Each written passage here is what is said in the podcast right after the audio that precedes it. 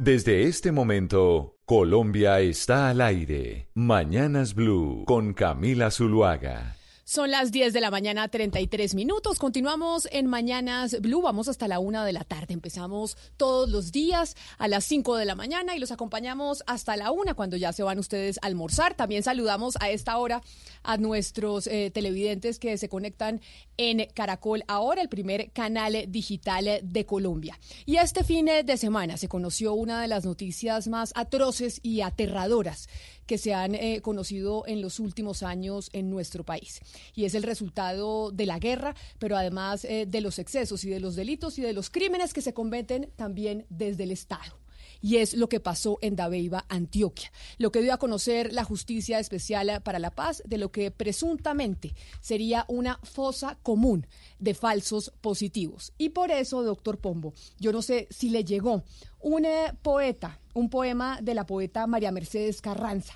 Usted sabe que los poetas siempre se adelantan a su tiempo y narran mucho lo que está pasando en cada una de las épocas eh, en donde viven. Y María Mercedes Carranza escribió un poema. Acuérdese usted que María Mercedes Carranza falleció y hace poco se le hizo un homenaje. Es el, el canto 4 y su poema se titula Dabeiba. Y quiero empezar esta emisión eh, de hoy en Mañanas Blue cuando Colombia está al aire con este poema de María Mercedes Carranza, que es la radiografía de lo que pasaba en ese territorio antioqueño.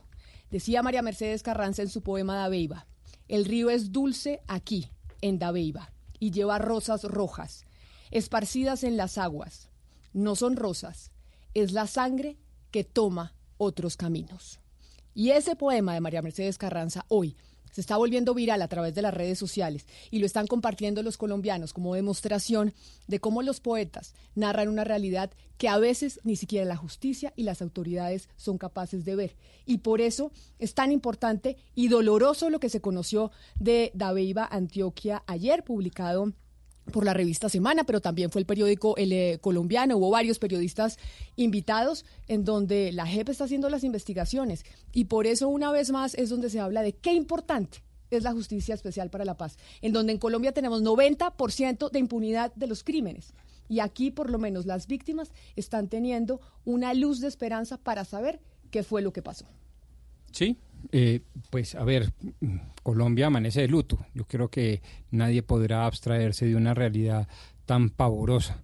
70 años, 80 años de conflicto armado, pues llevan a este tipo de noticias. Tenemos una justicia especializada que acusa además una diferencia con la justicia tradicional, queridos oyentes, y es que ellos atienden a casos y entonces hablan del caso 1, del caso 2, del caso 3, que son megacasos. Y este caso de Dabeiba, pues se empotra dentro de las responsabilidades de los agentes del Estado, como debe corresponder a una democracia. Y en ese orden de ideas yo creo que hace bien la justicia en revelar este tipo de situaciones por macabras que sean. Y por supuesto, hicieron bien en su momento poetas, artistas, opinadores, líderes sociales que salían a denunciar reiteradamente eh, ante un país muy sordo, ante una sociedad muy ciega de la las atrocidades que estábamos viviendo en el conflicto. Esperamos también, y eso sí lo digo ahora desde el establecimiento, que la verdad no solo juegue un rol, sino que juegue todos los roles que tiene que jugar y que juegue los roles contra los paramilitares y perdón las expresiones y contra los guerrilleros. Esto, esto es lo que uno se pregunta si hacía parte del conflicto. Acá es donde habla la JEP de que esa podría ser una de las fosas comunes de falsos positivos. Y falsos positivos, recordemos, que es aquellos asesinatos por parte de la fuerza pública para hacerlos pasar como bajas en combate. Y eso no hace parte del conflicto.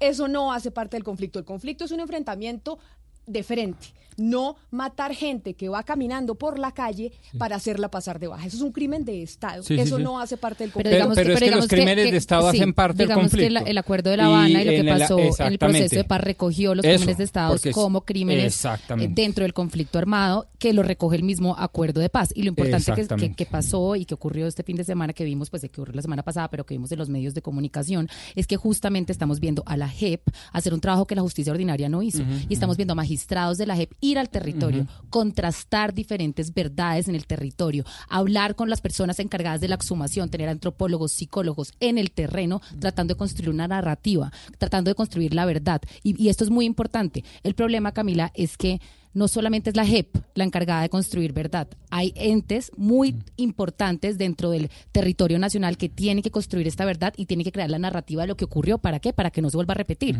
Y esto es lo que está pasando en este momento, que hay unas entidades como el Centro de Memoria Histórica a cargo del señor Darío Acevedo, que son los encargados de construir verdad y que el señor, es un, el señor es un negacionista del conflicto armado y hay mucha polémica alrededor del señor Darío Acevedo en este momento y ver si no trabajan todas las entidades de común acuerdo para construir una narrativa que recoja lo que ocurrió en el terreno y lo que ocurrió en nuestra historia, nunca vamos a cesar este conflicto armado.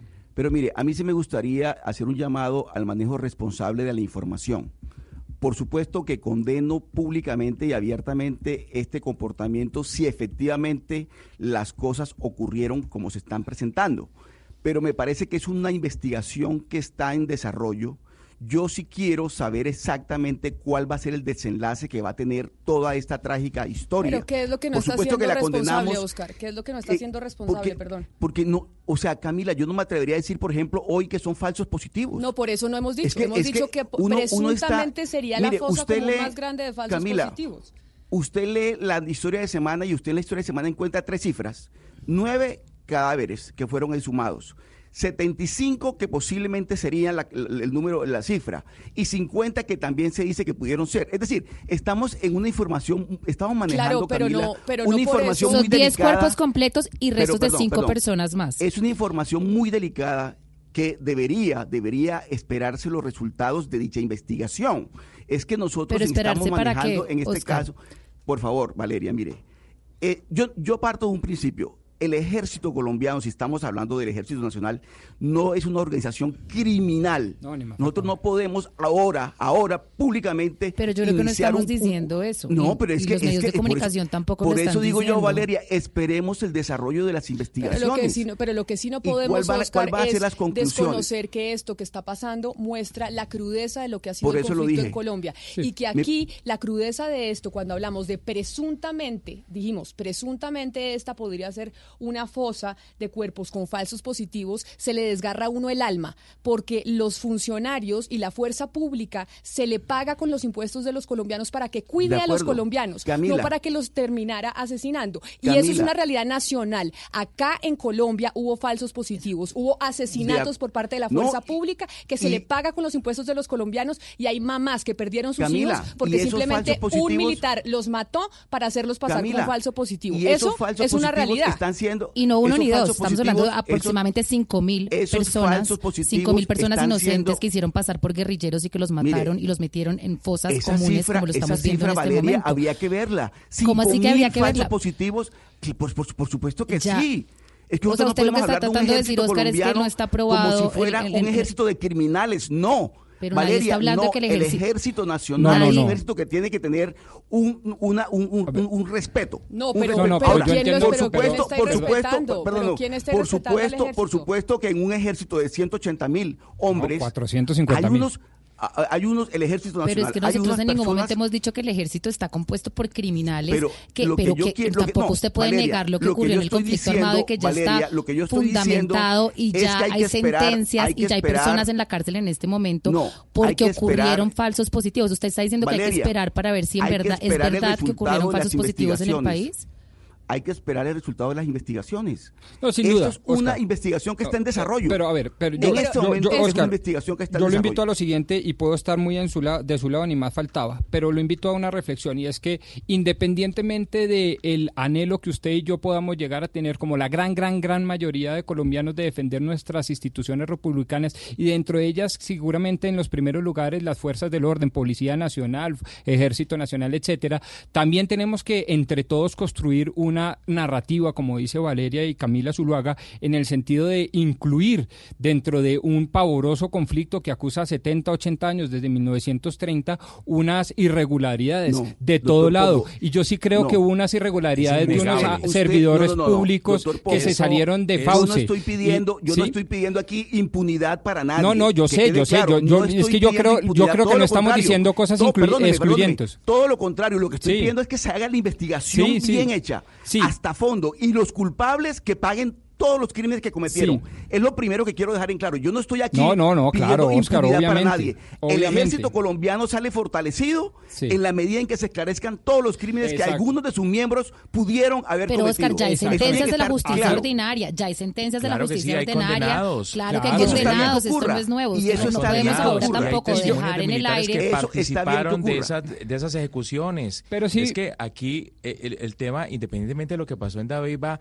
eh, eso era una política de Estado, escúcheme.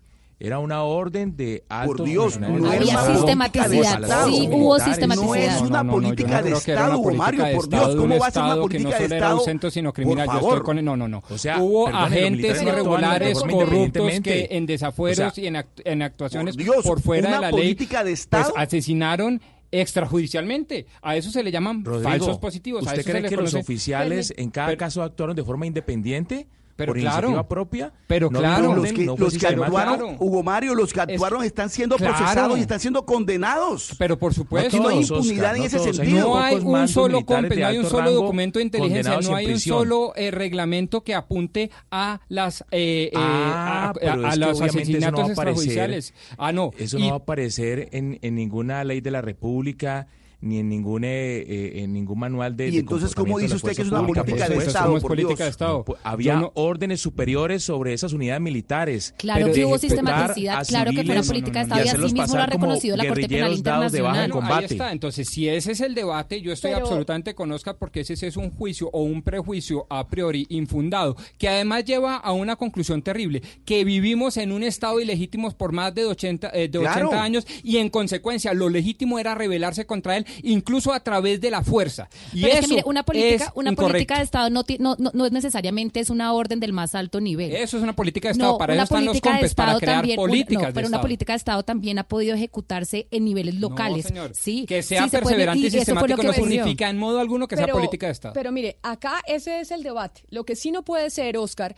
y es frente a hablar y abrir con el poema de María Mercedes Carranza de decir que esto, según la JEP está investigando, que puede ser una presunta fosa común de falsos positivos, yo no veo dónde hay la irresponsabilidad. Los falsos positivos son una realidad en Colombia. Eso nadie lo puede negar porque ya las autoridades e incluso se ha confesado sobre el tema. Entonces, eso es una realidad. Lo que no podemos seguir haciendo es que queremos tapar lo que ha pasado porque es que queremos respetar al ejército colombiano. Claro que lo respetamos. ¿Quién ha dicho que no se respetan a las autoridades? Pero respetarlo no puede decir, no puede ser que desde los medios de comunicación nos callemos y no hagamos referencia a uno de los episodios más negros que ha tenido la historia de la institución colombiaera. más negros. De tapar. Claro, pero entonces es que usted dice que hay una, una irresponsabilidad en el manejo de la información. Claro, no, yo le pregunto, lo que ¿cuál es? Yo lo, no, yo lo que estoy haciendo es un llamado al manejo responsable de la información. ¿Qué, es lo, ¿qué ha sido lo irresponsable? Perdón, perdón. En el episodio de Dabeiba se está hablando de que son falsos positivos. ¿Está demostrado que efectivamente son falsos positivos? Pero ¿quién ha dicho? ¿Está demostrado?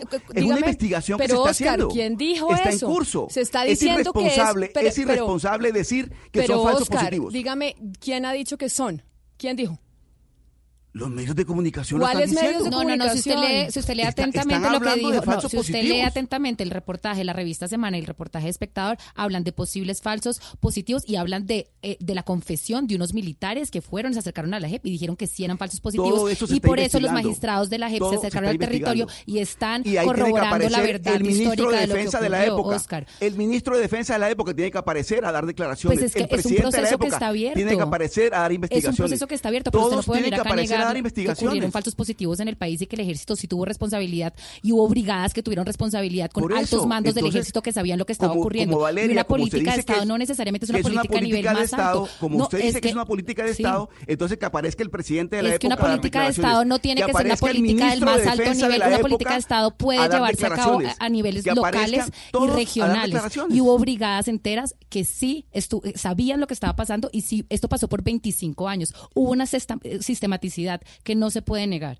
Pero bueno, lo que queremos hacer precisamente y este debate en el que en el que está sumido el país, porque lo que está pasando aquí es el reflejo de lo que pasa en el país. Esas eh, discusiones alrededor de lo que ha sucedido con el conflicto armado en Colombia y precisamente lo que se está intentando construir a través eh, de estas investigaciones que está haciendo la Justicia Especial eh, para la Paz, porque la paz lo que busca también es saber qué fue lo que pasó, cuál es la verdad, porque si usted se imagina una mamá que perdió a su hijo en el conflicto y no sabe cómo lo perdió, no sabe qué pasó con él, pues todavía no puede tener paz. Y por esa razón este es un proceso que se está llevando a cabo, que será lento seguramente, pero que lo que se intenta es que se sepa realmente qué fue lo que sucedió en, eh, en, Colombia, Valeria. Y por eso eh, vale la pena hablar de cómo se está construyendo esa memoria. Exacto, Camila. Y es que como lo hablábamos eh, antes de que empezara esta discusión, pues esa memoria, digamos que si bien está a cargo de la JEP y, de, diferentes unidades dentro de la JEP, la parte que exhuma los cadáveres, psicólogos, antropólogos, por eso es que estamos viendo los magistrados en el terreno, eh, contrastando las verdades que los militares están ofreciendo en la Jurisdicción Especial para la Paz, hay otras entidades del Estado que también eh, están encargadas de construir esta verdad y, y de construir esta narrativa para garantizar que no se repita, que no se vuelva a repetir. Una de estas entidades es el Centro de Memoria Histórica, que tiene como director al señor Darío Acevedo. El Centro de Memoria Histórica lo que tiene que hacer y lo que está encargado es a construir la reparación simbólica es decirle a las víctimas lo que pasó y construir mediante un, mediante un museo que se llama el Museo de la Memoria Histórica, un relato, una guía, un guion de lo que fue el conflicto armado en Colombia. Y lo que está pasando es que este señor Darío Acevedo pues, ha, estado inmerso en muchísimas polémicas alrededor, digamos, de la construcción de esta verdad. Dicen algunas personas que es negacionista del conflicto armado y que por ende, digamos, que no reconoce a las víctimas. Lo que pasó hace poco, Camila, es que el señor Darío Acevedo eh, anunció que el señor Rafael Eduardo Tamayo, que era el director del Museo de Memoria Histórica, pues ya no iba a ejercer más este cargo. Hablan de que el señor renunció, otras personas dicen que el señor Darío Acevedo le pidió la renuncia. Por, em, por eso queremos hablar hoy con el señor eh, Rafael Eduardo Tamayo para que él nos cuente qué fue lo que ocurrió em, eh, con, su renuncia, por qué renunció, si es que renunció, por qué le pidieron la renuncia. Señor Tamayo, exdirector del Museo de Memoria eh, Histórica, abogado, teólogo y doctor en historia, bienvenido a Mañanas Blue, gracias por atendernos.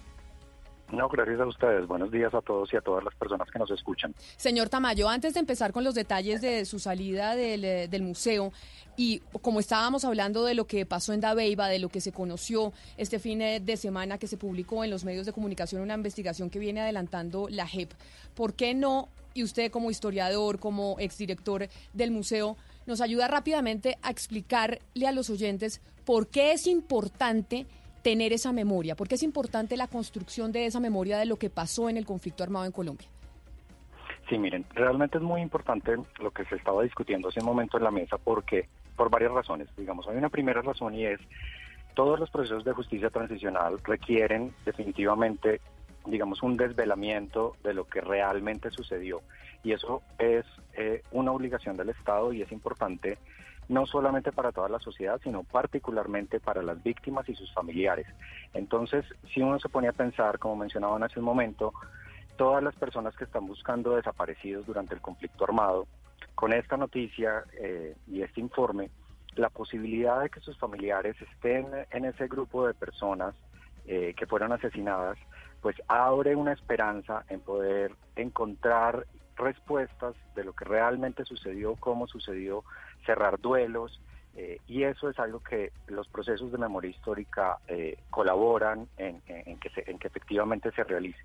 Adicionalmente también hay otro punto que es muy importante en, todos estos asuntos de, construcción de memoria y es la única posibilidad de que existan eh, procesos resilientes, es decir, avance en un verdadero proceso de paz, es que la gente de verdad conozca lo que sucedió. Es que si no, eh, si eso no sucede, es decir, la, la, idea de, de, borrón y no pasó nada es muy injusta para muchas personas. Entonces, de verdad que los procesos de memoria, si bien no son iguales a la historia, porque también eso hay que diferenciarlo bien, es decir, memoria e historia no son iguales, la memoria eh, se hace colectivamente y ayuda en la construcción del relato histórico pero definitivamente en los procesos de justicia transicional, reparación simbólica, reparación integral, los procesos de memoria son fundamentales, no solamente en Colombia, sino en todo el mundo. Ahora yo le quiero preguntar sobre su salida, que era lo que contaba un poco Valeria y que además pues generó tanta polémica y generó polémica entre otras cosas. ¿Por qué? Porque se estaba hablando de cómo se quería poner una, una única narrativa frente a lo que pasó con el conflicto armado en nuestro país.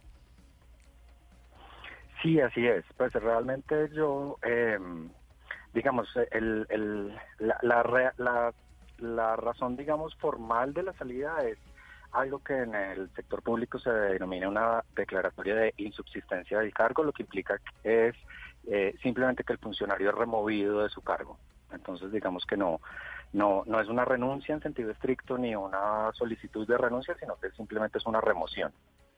Sí. Doctor Tamayo, pero ¿cuáles fueron sus diferencias con el doctor Acevedo? ¿Hubo qué tipo de diferencias en el enfoque histórico, en lo que en la elaboración de esta memoria? ¿En qué fueron en qué se dieron esas diferencias entre usted y el doctor Acevedo? Pues mire, realmente yo eh, estuve en el cargo pues casi todo el año y, y lo que traté de hacer todo el tiempo fue darle continuidad a los procesos que venían realizando, que se venían realizando tanto en el museo como en el Centro Nacional de Memoria Histórica. Esa continuidad implicaba seguir trabajando con los colectivos de víctimas, con la red de lugares de memoria, seguir realizando las exposiciones. Mm, la versión que el, director Acevedo pues, ha presentado en otras entrevistas y en, diferentes medios es que él quiere eh, pues, revisar mucho de eso que la dirección anterior del profesor Gonzalo Sánchez venía realizando y, eh, digamos, equilibrar algunos puntos que él considera que a lo mejor no están equilibrados. Yo, yo creo que él tal vez no ha mencionado claramente en qué consiste, eh, digamos, ese, asunto del equilibrio de las otras voces. Lo que, lo que sí es claro es que definitivamente tanto el museo como el centro de memoria son un lugar eh, o son lugares para que todas las voces y las versiones del conflicto se puedan presentar, ¿no? Eso es un asunto de, de una medida que, que, se articula con estas otras instituciones de justicia transicional. Y eh, pues realmente creo que ese asunto de la continuidad del trabajo anterior y de, y de seguir trabajando en ese sentido, pues el director consideró que a, lo mejor no, no era el camino que él quiere para la institución. Señor Tamayo, pero bueno, usted está siendo, digamos que políticamente muy correcto, pero yo quiero preguntarle lo que se dice y de lo que se habla, y es que el señor Darío Acevedo está censurando el Museo de Memoria Histórica y está censurando el guion construido por las víctimas, que el guion al final es la forma como se va, digamos, a, a exponer eh, esa narrativa y ese relato, y, y las víctimas, digamos, escogieron el río, el cuerpo, el agua para presentar este relato, y el señor Acevedo simplemente dijo que a mí no me gusta eso, entonces voy a censurar toda la parte del guion que no me parece y no me gusta. Esto sí es así, el señor Darío Acevedo está censurando el Museo de Memoria Histórica y su guion. Digamos, hay cambios. Efectivamente, la dirección eh, quiere hacer algunos cambios en esa, digamos, en esas líneas narrativas en esos ejes narrativos que se habían realizado con comunidades y por un grupo de profesionales en el pasado. Eh, también es cierto que, pues, digamos, ese es un guion que está, que es un que es un piloto y que está a prueba, ¿no? En el 2018 se realizaron un par de exposiciones en Medellín, en Bogotá y en el 2019 en Villavicencio y en Cali.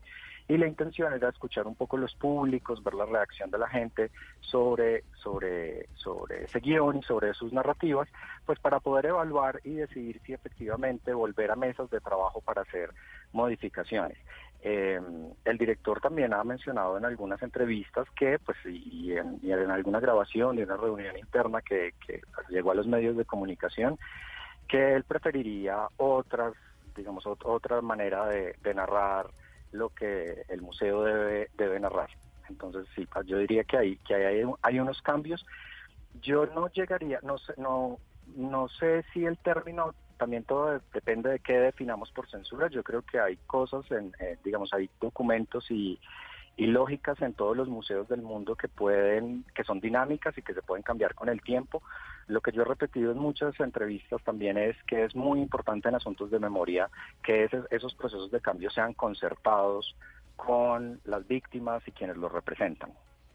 Eh, doctor Tamayo, eh, para ser fiel con la información a nuestros queridos oyentes, estamos hablando del centro que queda como en la calle 2625 con carrera 30 por ahí en Bogotá? No, ese, ese, es el Centro de Memoria, Paz y Reconciliación, que es un centro distrital y el director de ese centro es el profesor Arturo Charria. Eh, hay varios centros de memoria en el país y del que estamos hablando es el Centro Nacional de Memoria Histórica, es decir, es un centro que depende, la cabeza del sector es el Departamento de Prosperidad Social, adscrito a la Presidencia de la República.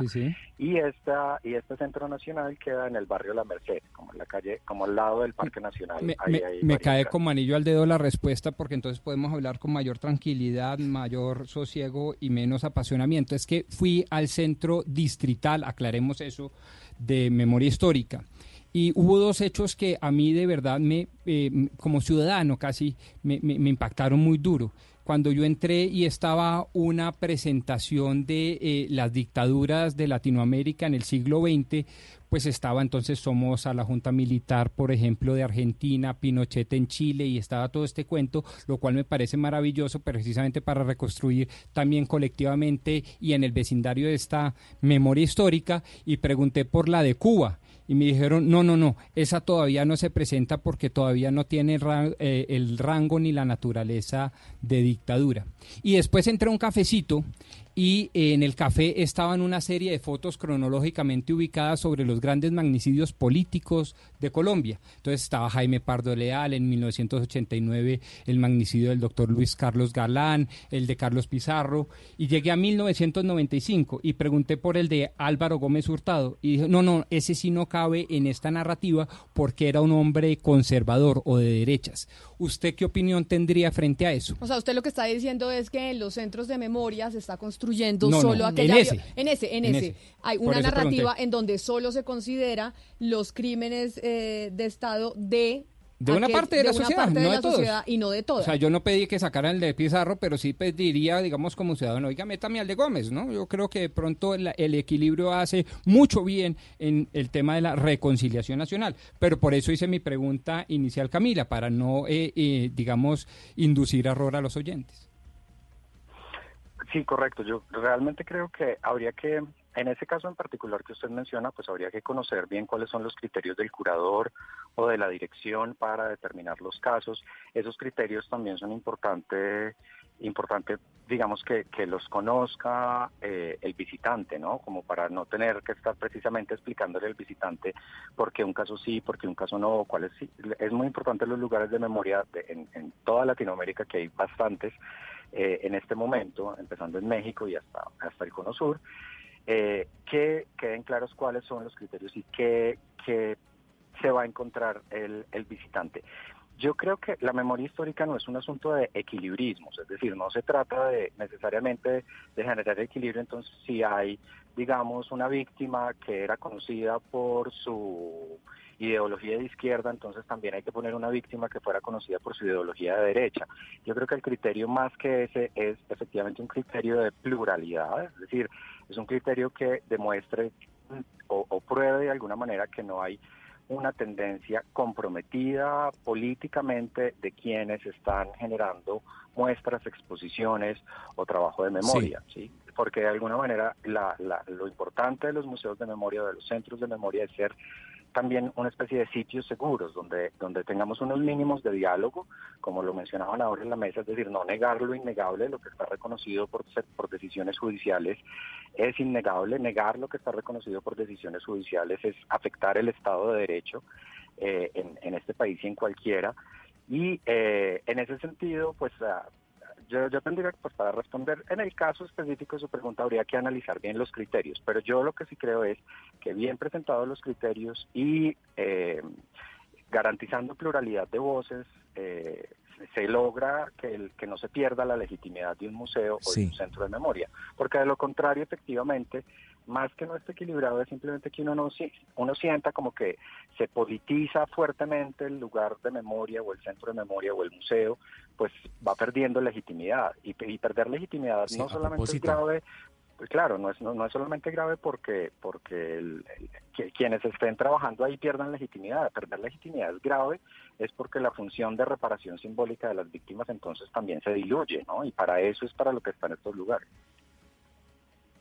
Eh, estoy viendo, doctor Tamayo, un trino del presidente Duque de agosto de este año que dice una buena noticia para los bogotanos. Construiremos el Museo de Historia y Memoria Nacional con motivo del Bicentenario de Colombia. Muchos, entre ellos usted, dijeron que el presidente estaba cometiendo una imprecisión porque este no es el propósito del museo. ¿Esto hace, eh, tiene algo que ver con, con, su salida? No, no, no, no tiene nada que ver. Eh, en ese momento, efectivamente, yo creo que el, el, el, presidente pues estaba pues unas declaraciones al respecto pues estaba refiriendo a los a la importancia de los procesos históricos en su gestión eh, y realmente no pues no tuve ningún tipo de llamada de atención ni nada por el estilo y, y, y, de alguna manera es cierto y también era una obligación un poco del centro de memoria y del museo eh, pues contarle a las otras a, los otros a las otras entidades del Estado pues cuál es la función del museo de acuerdo con la ley no pues, pues, para cualquier funcionario puede que no sea tan claro qué hace otra entidad que a lo mejor no esté pues muy cercana todo el tiempo. Entonces eh, no la verdad es que no tiene nada que ver con mi salida pues profesor eh, Rafael Tamayo, es director del Museo de Memoria de Colombia, mil gracias por habernos atendido. Yo sé que hemos, le hemos preguntado de todo, pero nos parecía importante llamarlo después de, haber hablado de lo que pasó en eh, Dabeiba, en el departamento de Antioquia, y lo que dio a conocer la JEP de cómo está iniciando una investigación sobre esa fosa común. A usted mil gracias por habernos atendido. No, muchísimas gracias a ustedes. Un, feliz resto de día. Son las 11 de la mañana, tres minutos. Y sí, empezamos eh, de manera dura y cargada este lunes por cuenta de lo que se conoció por parte de la Justicia Especial para la Paz ayer. Pero no se nos puede olvidar que hoy empiezan las novenas de aguinaldos. Hoy empieza oficial. a ver, la Navidad empieza oficialmente, para mí, creo yo, el Día de las Velitas. Pero hoy ya empezamos a comer buñuelos, natilla y a reunirnos pues con la familia, los que tienen eh, la Y a escuchar los villancicos. Y a escuchar los villancicos. Pero Hugo Mario, ya que usted habló, le traigo uno especial. Le traigo una canción especial que se la tengo a usted, a usted menos, pero más a don Oscar Montes, a don Gonzalo Lázari y a Pombo ahí de, de pasada también les traigo esta canción para iniciar las novenas de Aguinaldo.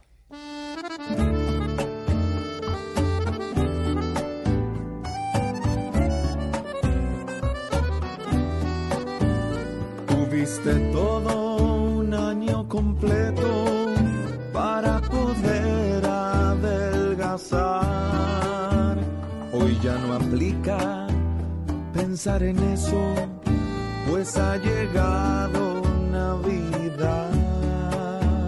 Pero tranquilo, no te deprimas para que te sientas mejor.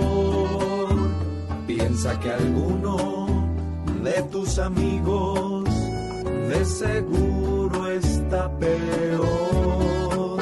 Estar gordito no está mal y mucho menos en Navidad. En el gimnasio nunca sudabas, tomabas fotos nada más. Decías que estabas haciendo dieta y no dejabas de tragar.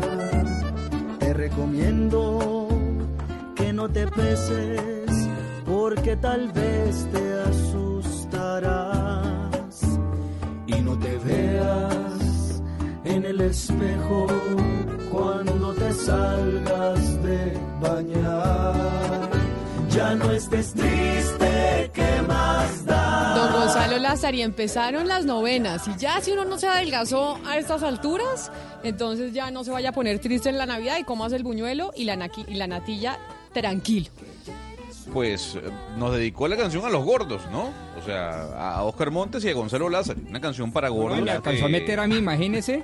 Pues si, ya no, si ya no logramos el gimnasio a estas Pero alturas. a mí no me preocupa. A mí no me preocupa, sinceramente. ¿A usted no le preocupa? ¿Se come el buñuelo tranquilo? No, no, no, no. Y en esta época menos. En esta época, buñuelos todos los buñuelos no hay, no hay producto. Mire, las arepas y los buñuelos. Y el pan de bono, a mí me parecen los productos estrella de la, de la cocina nacional. Sí, sí, no, el arequipe.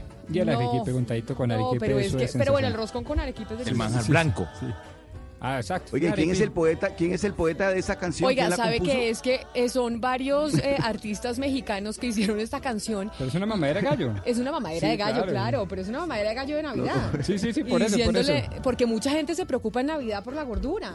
Sí, ya. Y uno, uno de los propósitos que uno más hace al siguiente año es yo este año sí voy a hacer ejercicio, sí me voy a adelgazar, voy a comer bien. Y todo el año pasó y uno ni hizo ejercicio, ni comió bien, ni se adelgazó. Ya coma sin sentimiento de culpa. Sí, ya Eso sí, no se pese para que no tenga sentimiento de culpa, eso dice la canción. Bueno, y los jeans le van a quedar apretaditos, ¿no? Eso... para el hombre, no sé, pero para la mujer no necesariamente es malo. ¿Para ¿Usted le gusta la mujer repuestica? ¿Qué? No, apretadita. a mí sí. ¿A usted le gusta la mujer repuestica, eh, Hugo Mario? Sí, a mí me gusta. O sea, ¿usted flacas no le gustan? Eh, el volumen. Le gusta el bol. No, sí, sí, pero de verdad que eso es un. Eh, las mujeres muchas veces estamos todo el día obsesionadas con que queremos estar flacas, flacas y flacas, y a los hombres al final les gustan menos flacas. No, no. Sino no, no a todos, no meta todo. no. A mí sí me gustan flacas. Pero sí, de verdad, Camila, hay gente que en diciembre, mujeres que en diciembre dicen yo no como buñuelos, yo no como natillas. ¿De verdad? No, yo creo que todos comen o no. Todas las mujeres comen buñuelos y natillas. Ah, yo me los como todos, pero no quiere decir que uno no le dé sentimiento de culpa. No, yo empiezo tratando de no comérmelos, pero termino comiéndomelo, sintiéndome mal. es mejor ser más práctico y decir, me los voy a comer y ya, ya está. Valeria, yo no he visto a la primera mujer que en una novena diga, ay, no, por favor, a mí no me dé buñuelos ni me den natillas que estoy a dieta. Yo no, yo no he visto la primera, la uno trata, uno no dice, pero uno trata. Uno, ay, no, pero una vez, además, se ha visto, Oscar, que se pusieron de moda los buñuelos chiquitos, porque esos son peores. Esos son los peores. Entonces, son chiquitos, no es el buñuelo grande. Entonces uno empieza a comerse esos buñuelitos y esos buñuelitos y termina uno comiéndose un montón. Nada que engorde más en el mundo que un buñuelo, ¿no? no hay nada más rico. Sí, es delicioso. Es delicioso. Los esponjos, tiene que estar, tiene que estar bien hechos, porque un buñuelo mal hecho es horrible. Y tiene que estar bien frito y crocante. Hay unos que están crudos adentro y que ya uno llega y entonces es duro adentro y eso no. Duro y frío. Duro y frío, sí. Como si fuera un núcleo ahí horrible, sí, de acuerdo. Óigame, don Gonzalo Lázaro, y quiero decirle que no vi ninguna de las películas que usted eh, tanto ha recomendado. Tengo ahí a Netflix parado. No, pues, a ver, por favor. tengo a Netflix parado, pero, pero, una película que no ha llegado todavía a, las a la cartelera del, eh, del, cine colombiano, pero estará a puertas de llegar. Le voy a poner el tráiler porque es una película hermosa. Le voy a poner el tráiler para que lo escuche y ya le voy a decir de qué se trata esa película que vio el fin de semana, pero además que ya nos empieza a poner en Navidad, en donde empezamos a reflexionar. O yo no sé si soy solo yo, uno empieza a reflexionar que uno tiene que ser mejor persona con los otros o no. No, esta no es una época en donde uno reflexiona que quiero ser mejor ser humano con los demás. Propósito además infaltable el 31. Infaltable por la meditación propia con el propósito de mejorar el próximo año, empezando desde uno, claro. Mire, le voy a poner este tráiler que es una película que se llama A Beautiful Neighborhood, como una... Un hermoso vecindario. Un hermoso vecindario, exactamente. Hey, I'm looking for Fred Rogers. In here. It's a beautiful day in this neighborhood, a beautiful day for a neighbor. Would you be mine? Could you be mine? Please won't you be my neighbor? Y ahí el que usted está oyendo es el actor que es Tom Hanks, que hace de Mr. Rogers. Y Mr. Rogers es un señor que evidentemente existió existió en los Estados Unidos y esta película se basa en un artículo que publica un periodista, que era un periodista investigativo que todo el día le estaba dando duro a los a sus entrevistados. Nadie quería ya aceptarle una entrevista a este señor para la revista Squire porque daba la entrevista, pero después los volvía ñicos en la entrevista cuando cuando lo publicaba. Y entonces iban a hacer un especial sobre los héroes de los Estados Unidos y a él le toca, según, eso es una historia de la vida real, ojo, ¿no? Porque el artículo finalmente sí se publicó en la revista. un spoiler aquí. No, no, no, les estoy haciendo un poquitico, un poquitico. no les estoy haciendo spoiler, pero es que es un artículo que se publicó en la revista Squire, deberían buscarlo para leerlo. Y el periodista termina siendo un perfil de este señor, Mr. Rogers, que es un héroe realmente en los Estados Unidos porque tenía un programa de televisión para niños. Y todo, siempre empezaba con esta canción de esa Beautiful Neighborhood. Do you wanna be my neighbor? Usted es un bonito vecindario, usted quiere ser mi vecino. Y eh, muestran este señor Mr. Rogers, es una reflexión toda la película de cómo eh, uno debe ser para ser buena persona y ser feliz. Entonces, por ejemplo, habla de cómo los papás a los niños todo el día le dicen, Ay, es que tú vas a ser un gran bailarín, es que tú vas a ser un gran científico, es que tú vas a ser... Y entonces usted no está valorando al niño por lo que es hoy. Hoy tú eres un gran pintor, hoy eres divino, hoy eres espectacular. No estoy pensando en la persona que vas a ser en el futuro, sino en la persona que eres hoy. Algo se dijo sobre, por ejemplo, la convivencia con los demás y esa a mí y lo digo en primera persona, pavorosa enseñanza que me decían, no le des la mano a un extraño. No se dice nada de eso. No, no, pues no. Eso es terrible. es terrible. ¿No les parece a mí terrible? Nunca me dijeron eso. Uy, no, uy, no, no, no, que cuidado con los... no le acepte dulces a un extraño. A un extraño y no, y no salude a un extraño y no le dé la mano. Eso me parecía terrible. No reciba nada. A mí no me dijeron no, le dé la mano, pues si no reciba nada. No reciba nada, claro, y, yo y esa recomendación continúa vigente, porque es que recibir cosas en la calle de un desconocido. Porque además, en una época, Hugo Mario también se decía eso porque de pronto le envenenaban a los niños con los dulces, ¿no? O los escopolamina. O escopolamina o algo para robar. Pero mira, uno que es papá y hoy en día hay pues tanta literatura y tantos estudios de cómo, digamos, criar niños más felices. Eh, y, en verdad más felices internamente, porque yo creo que a, nosotros también nos crearon un poco cómo vas a ser más exitoso profesionalmente, cómo vas a salir adelante, cómo vas a poder tener una seguridad económica ahora, estas nuevas generaciones, es cómo son felices, cómo son mejores seres humanos. Entonces yo creo que todo el tiempo estamos muy conscientes cuando estamos criando de qué les decimos en el presente, pero, ¿Cómo, cómo nos referimos a ellos. Cuando ellos no son tan buenos para algo, les digo que no son tan buenos, que cambien el camino, no les digo, y eso es un tema que al final uno se confronta mucho como papá porque ya hay demasiada información. Pero sabe una cosa, y es muy difícil el tema, el tema de los extraños, eso aparece básicamente con los centros comerciales, ¿sabe? Que, porque antes uno era el barrio, el, universo de uno era el barrio, o sea, y en el barrio no había extraños, en el barrio todo el mundo era amigo, los amigos del barrio, del barrio eran todos los, que, los de la cuadra. Entonces, con la llegada de los centros comerciales, con la proliferación de centros comerciales, yo creo que la figura del extraño, ese extraño que aparece, no lo voy a saludar, como dice el doctor Pomo, no le voy a dar la mano, nosotros nos criamos en el barrio, en la cuadra, y en la cuadra todo el mundo era amigo de todo el mundo, ahí no había extraños. Entonces me parece que eso también hace parte de ese cambio que se da generacional, pero además también en la conducta y el comportamiento de las ciudades y la manera como uno eh, convive con los demás. Yo creo que lo que dice el doctor Pombo de que cuidado va a saludar a usted un extraño, el extraño aparece yo creo con el centro comercial realmente.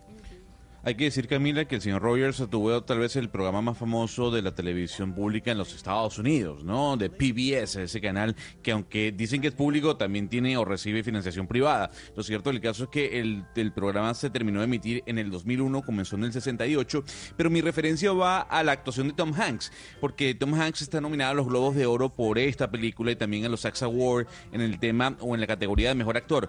Si usted tuviese que mm, escoger entre Tom Hanks y Joaquín Phoenix como mejor actor, ¿con quién se queda? No, con Joaquín Phoenix sin duda alguna. A ver, es que Tom Hanks cualquier papel que hace es magistral.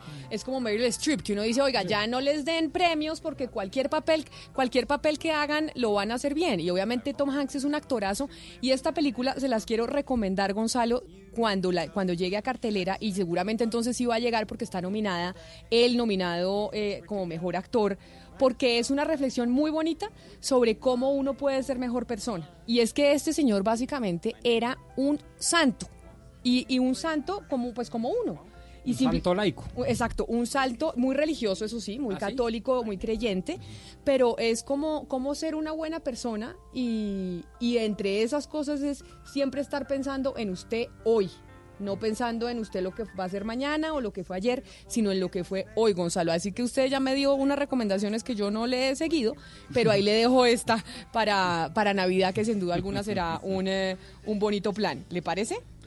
Me parece muy bien y anote que el 20, eh, porque es una película tal vez la más esperada de este año, más allá de Joker y más allá de The Irishman, el 20 se estrena en Netflix, no sé si en Colombia, pero por ejemplo en Panamá, la historia de los dos papas, de la transición entre Francisco y Benedicto. Muy buena película, sin duda alguna mm, merecedora de las nominaciones tanto el Globo de Oro como posiblemente para el Oscar. Pero, pero mejor dicho, si se estrena en Panamá, imaginamos que aquí en Colombia igual, ¿no? No vamos a creer que pues a ustedes les van a estrenar primero que a nosotros. si se estrena en Panamá, aquí ya salió de cartelera, ahora va a decir, no tampoco esas de Camila.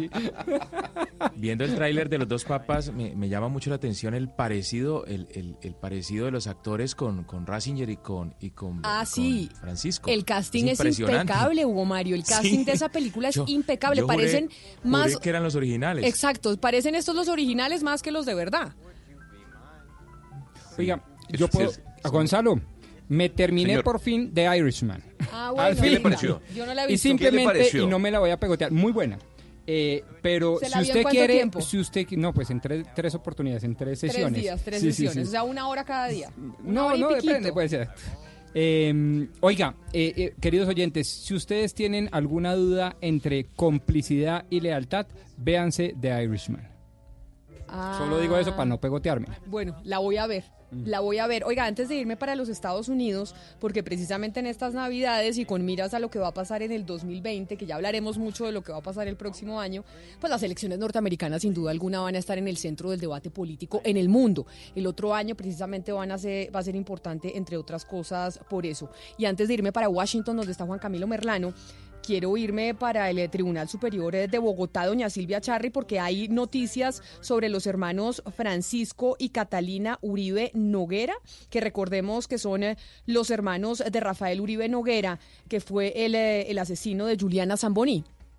Sí, señora, muy buenos días. Camila, le cuento que el Tribunal Superior de Bogotá acaba de confirmar la decisión del juez 46 de conocimiento de Bogotá que conocimos hace un par de meses, que absolvió, es decir, que el tribunal en esta oportunidad está absolviendo en segunda instancia a los hermanos Francisco y Catalina Uribe Noguera, que enfrentaron un proceso judicial, Camila, de unos tres años, porque la Fiscalía los acusó de ocultamiento de información y obstrucción a la justicia por tratar de favorecer supuestamente a su hermano Rafael, eh, el asesino sí de la menor Juliana Zamboni, que paga una condena de más de 58 años de prisión. Y le voy a decir uno de los argumentos más importantes en esta audiencia, Camila, y es que el magistrado del Tribunal Superior de Bogotá dijo que los hermanos sí borraron unas aplicaciones y unos mensajes de texto, pero fue por una fuente razonable de miedo, paranoia y zozobra por unos mensajes amenazantes que les estaban llegando a través del teléfono de Rafael. Básicamente, con este argumento, el magistrado, digamos, los exonera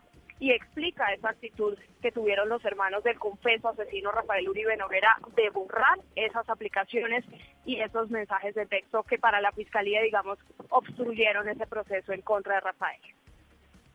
Gracias, Silvia. Bueno, esto es ¿cuánto lleva esta historia? Tres años, ¿no? Tres años que se dio el asesinato de, Juliana Zamboni y finalmente entonces eh, se absuelve y se les declara ya en segunda instancia no responsables, no culpables a los hermanos Uribe Noguera pleno, apenas se sucedió el horrible asesinato, feminicidio de Juliana Zamboni, el fiscal del momento, Néstor Humberto Martínez, pues salió en los medios de comunicación a decir que tenía unas pruebas muy graves de que los hermanos eh, de Rafael Uribe Noguera, Francisco y Catalina, eh, estuvieron, fueron cómplices en la medida en que ayudaron a obstruir, digamos, la escena del crimen, que ellos eh, trataron de esconder el cuerpo, que ellos sabían lo que estaba ocurriendo y lo dijo en todos los medios de comunicación. Entonces, esto sí debería ser una alerta para la fiscalía de tener más cuidado cuidado en el momento de querer mojar prensa, sacar titulares y tener mucho más cuidado con las pruebas que reposan en los expedientes, porque eso es un fracaso de la Fiscalía. Bienvenido el sablazo, porque es merecido a la Fiscalía General de la Nación, Valeria, pero permítame, se lo complemento, a la sociedad colombiana. Este fue uno de esos... Pero si usted oye su fiscal decir eso... Perdóneme, yo digo mi tesis, usted dice si está de acuerdo o no, pero perdóneme, yo la digo la sociedad estuvo, digamos, paralizada ante este feminicidio. Terrible. Feminicidio, uno, confeso, y segundo, digamos, con unas condiciones modales absolutamente desnables.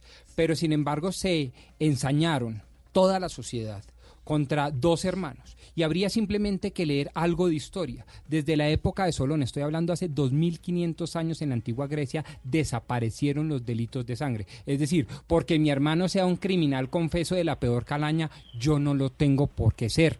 Y eso fue en últimas lo que societaria, eh, socialmente creo yo fue lo que pasó. Como ustedes llegaron a la escena del crimen y como ustedes empezaron a ayudar a su hermano y no sé qué, entonces son cómplices y obstruyeron a la justicia y ocultaron pruebas y una cantidad de delitos de la peor calaña. Y ojo, yo sí quiero decir, y así como le dimos duro, o mejor, yo no, pero mucha gente le daba duro a estos señores por el simple hecho de ser hermanos, yo quiero hoy gastarme estos minuticos de mi intervención para salir en defensa de la presunción de inocencia, para salir en defensa de la hermandad, para salir en defensa de la política de Solón hace 2500 años, según la cual los delitos no se heredan por sangre, etcétera, etcétera. Y a mí sí me parece que hay que elevar la voz, no solo contra la fiscalía que hizo mal y seguramente indujo error a la sociedad, sino contra una sociedad ávida de sangre y unos periodistas ávidos de sangre y sin sangre no hay noticia. Y yo quiero en este momento decir que, oiga, hay una gente que está haciendo las cosas moral y legalmente bien y a pesar de eso le pusieron en la picota pública por tres años. Eso es terrible. Perdieron los trabajos, perdieron amistades, perdieron clases en, las universidades. terrible. Se perdieron ahora los bienes.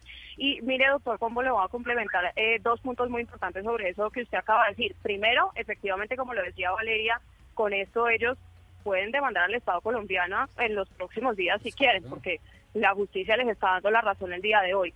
Dos, cuando se terminó la audiencia, le preguntaban varios periodistas a Francisco Uribe Noguera si iba a reparar a la familia eh, de la menor Juliana Zamboni, si como familia Rafael Uribe Noguera iban a, reparar a esta familia y lo que sí hay que decir es que pues para la justicia y según la Constitución las responsabilidades penales son individuales, es decir, que ellos no tienen ninguna obligación de reparar a la familia de la menor Juliana Zamboní. Ahora, también nos dijo que si su hermano hubiera tenido bienes, hubiera reparado a la menor Juliana Zamboní, lo que quiere decir que esa familia no va a recibir un solo peso ni siquiera de Rafael Uribe Noguera, porque lo que están diciendo es que su hermano no tiene bienes para reparar. Y por eso precisamente es que yo insisto en que hay que esperar que las investigaciones concluyan tanto para los, los actores judiciales como para, pues, en, este caso, la fiscalía que se apresura, en cualquier caso, porque eh, sacrifican una investigación por el titular de un medio de comunicación. Con tal de ser portada y ser titular en un medio de comunicación, eh, se apresuran a decir las cosas. Y lo otro que me parece importante de elección en este caso, también para los medios de comunicación, el manejo responsable de la información. Estaba de por medio el buen nombre de dos hermanos, que como dice el doctor Pombo, el delito de sangre no existe, y en este caso se vieron involucrados en el comportamiento criminal de uno de sus hermanos. Lo, lo que pasa, Oscar, es que en su momento eh, se filtraron eh, algunas eh, presuntas evidencias en contra de los hermanos Uribe Noguera. Recuerde usted 39 mensajes de WhatsApp que conoció el país a través de los medios de comunicación en donde aparentemente ellos estaban dándose instrucciones para el ocultamiento de la información relacionada con, con el crimen de la niña. Es decir, eso fue en lo que en su momento se publicó, nadie los ha condenado eh, previamente al juicio, pero, pero obviamente sí se revelaron una cantidad de evidencias que en su momento se conocieron. Y en ese punto sabe que hay un vacío jurídico muy importante en este proceso, porque sobre esos 39 mensajes de WhatsApp que usted quiere, eh, que usted acaba de mencionar, el magistrado sí dijo que la fiscalía, digamos, cometió un error porque no demostró el contenido de esos archivos digitales borrados o destruidos. Es decir, que sí lograron demostrar que borraron unas aplicaciones y los mensajes, pero que eso no es suficiente para hablar sobre el contenido, digamos, eh, con el que sí hubieran podido demostrar una supuesta participación en, en ocultamiento de pruebas. Es decir, la Fiscalía comete el error de que nunca puede dar con los mensajes borrados.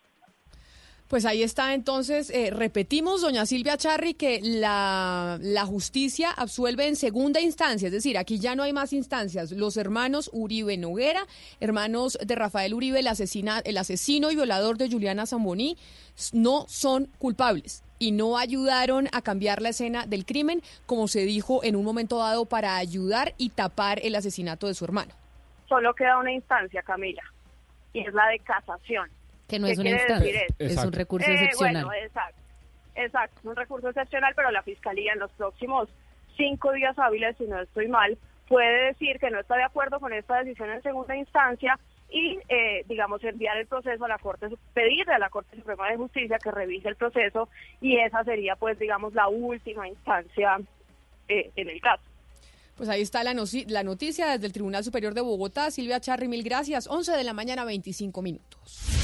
Colombia está al aire. Del 13 al 17 de diciembre en Pepe Ganga, más juguetes, más descuentos. 30, 40% y miles de juguetes con el 50%. Además, 10% adicional pagando con tarjetas de crédito Scotia Bank Colpatria. Solo en Pepe Ganga. Consulte términos y condiciones en tiendas. Scotia Bank Colpatria. Vigilado Superfinanciera.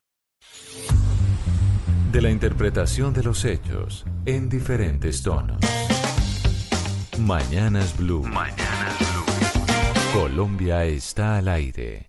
11 de la mañana, 26 minutos, y les había dicho que antes eh, de irnos para Washington, donde está como siempre Juan Camilo Merlano, pues teníamos la noticia de Silvia Charri, pero Juan Camilo, antes de saludarlo le voy a poner una canción para que se acuerde de Bogotá y de las novenas de Aguinaldo. Se la voy a poner en inglés porque como usted está en Estados Unidos, seguramente ya la está empezando a escuchar.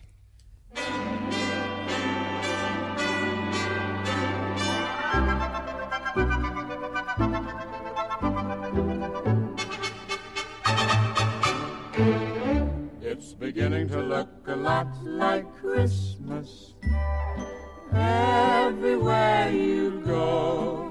Take a look in the five and ten. Listening once again. With candy canes and silver lanes aglow. Y esta canción, Gonzalo Lázari, es uno de los clásicos de Navidad, sin duda alguna. Empieza a aparecer mucho ya a Navidad, a, a oler a Navidad, a verse como Navidad, y estamos en Navidad. Impresionante. Una de las más importantes eh, y discúlpeme Valeria, es una de las canciones más impresionantes, más impresionantes, más antiguas en este caso de la Navidad del año 1951, Camila, a cargo de Perry Como y sin duda alguna que nos trae esa sonoridad de diciembre de ver eh, Mi pobre angelito, una película que también se basa en la Navidad y obviamente de esperar el 24 y que los niños esperen sus regalos.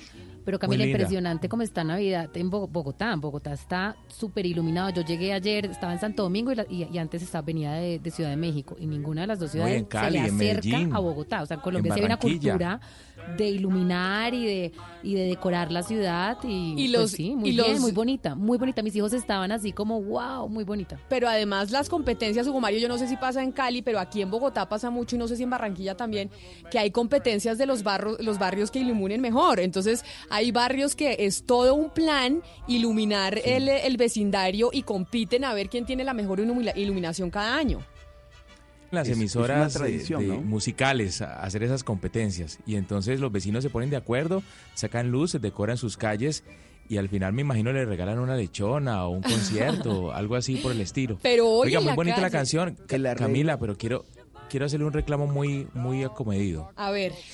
Y respetuoso. Dígame. Es muy bonita la canción que usted acaba de sonar, pero pues no es posible sonar zagalillos, vamos pastores, vamos, tutaina. Ah, no, yo es que le iba a poner una eh, en inglés para don, eh, don Juan Camilo Merlano, pero si quiere le pongo una en español, ah. que también tenemos una de Fruco y sus tesos, con alma navideña. Colombia,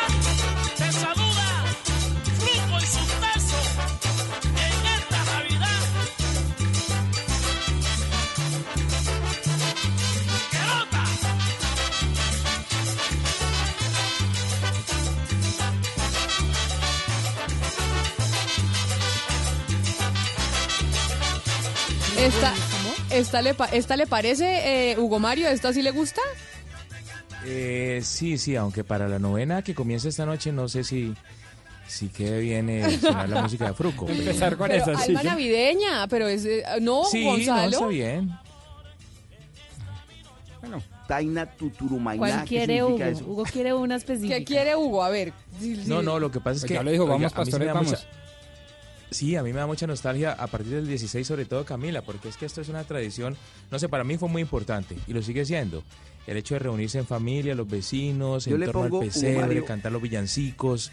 Eh, eh, esto me parece que no se, no se debería perder jamás. No. Entiendo, no se ha perdido, por fortuna. Mario, yo le pongo tu taina Tuturumainá, si usted me traduce qué significa tutaina tu, tuturumainá. Pero usted, ¿por qué dice tuturumainá? es tutaina tuturumainá. ¿Tutaina qué? Porque le pone el acento al final. No, no, es tutaina tuturumainá. No, es tutaina tuturumaina. No, no, no. Tutaina tuturumaina. Exacto, ¿Sí? y así se canta. No, pero bueno, tutaina tuturumaina es que son las dos. Tuturumaina. No, es, mire, es, busquemos tutaina. Para, para, tutaina tuturumaina. Yo creo que lleva el acento. Mire, acá no lleva ningún acento. Que, que aquí se gane bien. No, es, vamos a ver, esa, esa no era tuturumaina, esa no era. Era una tuturumaina, pero es tutaina, tuturumaina, Tutaina, tuturumaina. No, no es tutaina, tuturumaina, tutaina, tuturuma, turuma. Tutaina, tuturumaina. Mire que no. O pongamos la canción.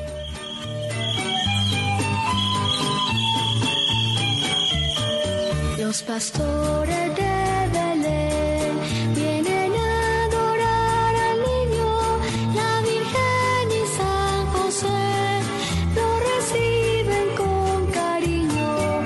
Los pastores Ahí ya casi viene el corito, ahí para ver si tienen razón Oscar y, y el doctor Pombo. Pero eso no tiene ninguna tilde en la A, creo yo. No tiene.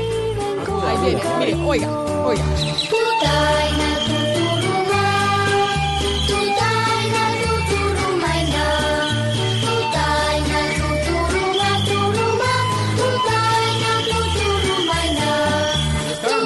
Ahí está. No. Tuturumaina. ¿En dónde? ¿Es aguda? Es tutaina, claro. tuturumaina. No, tuturumaina. No, señor.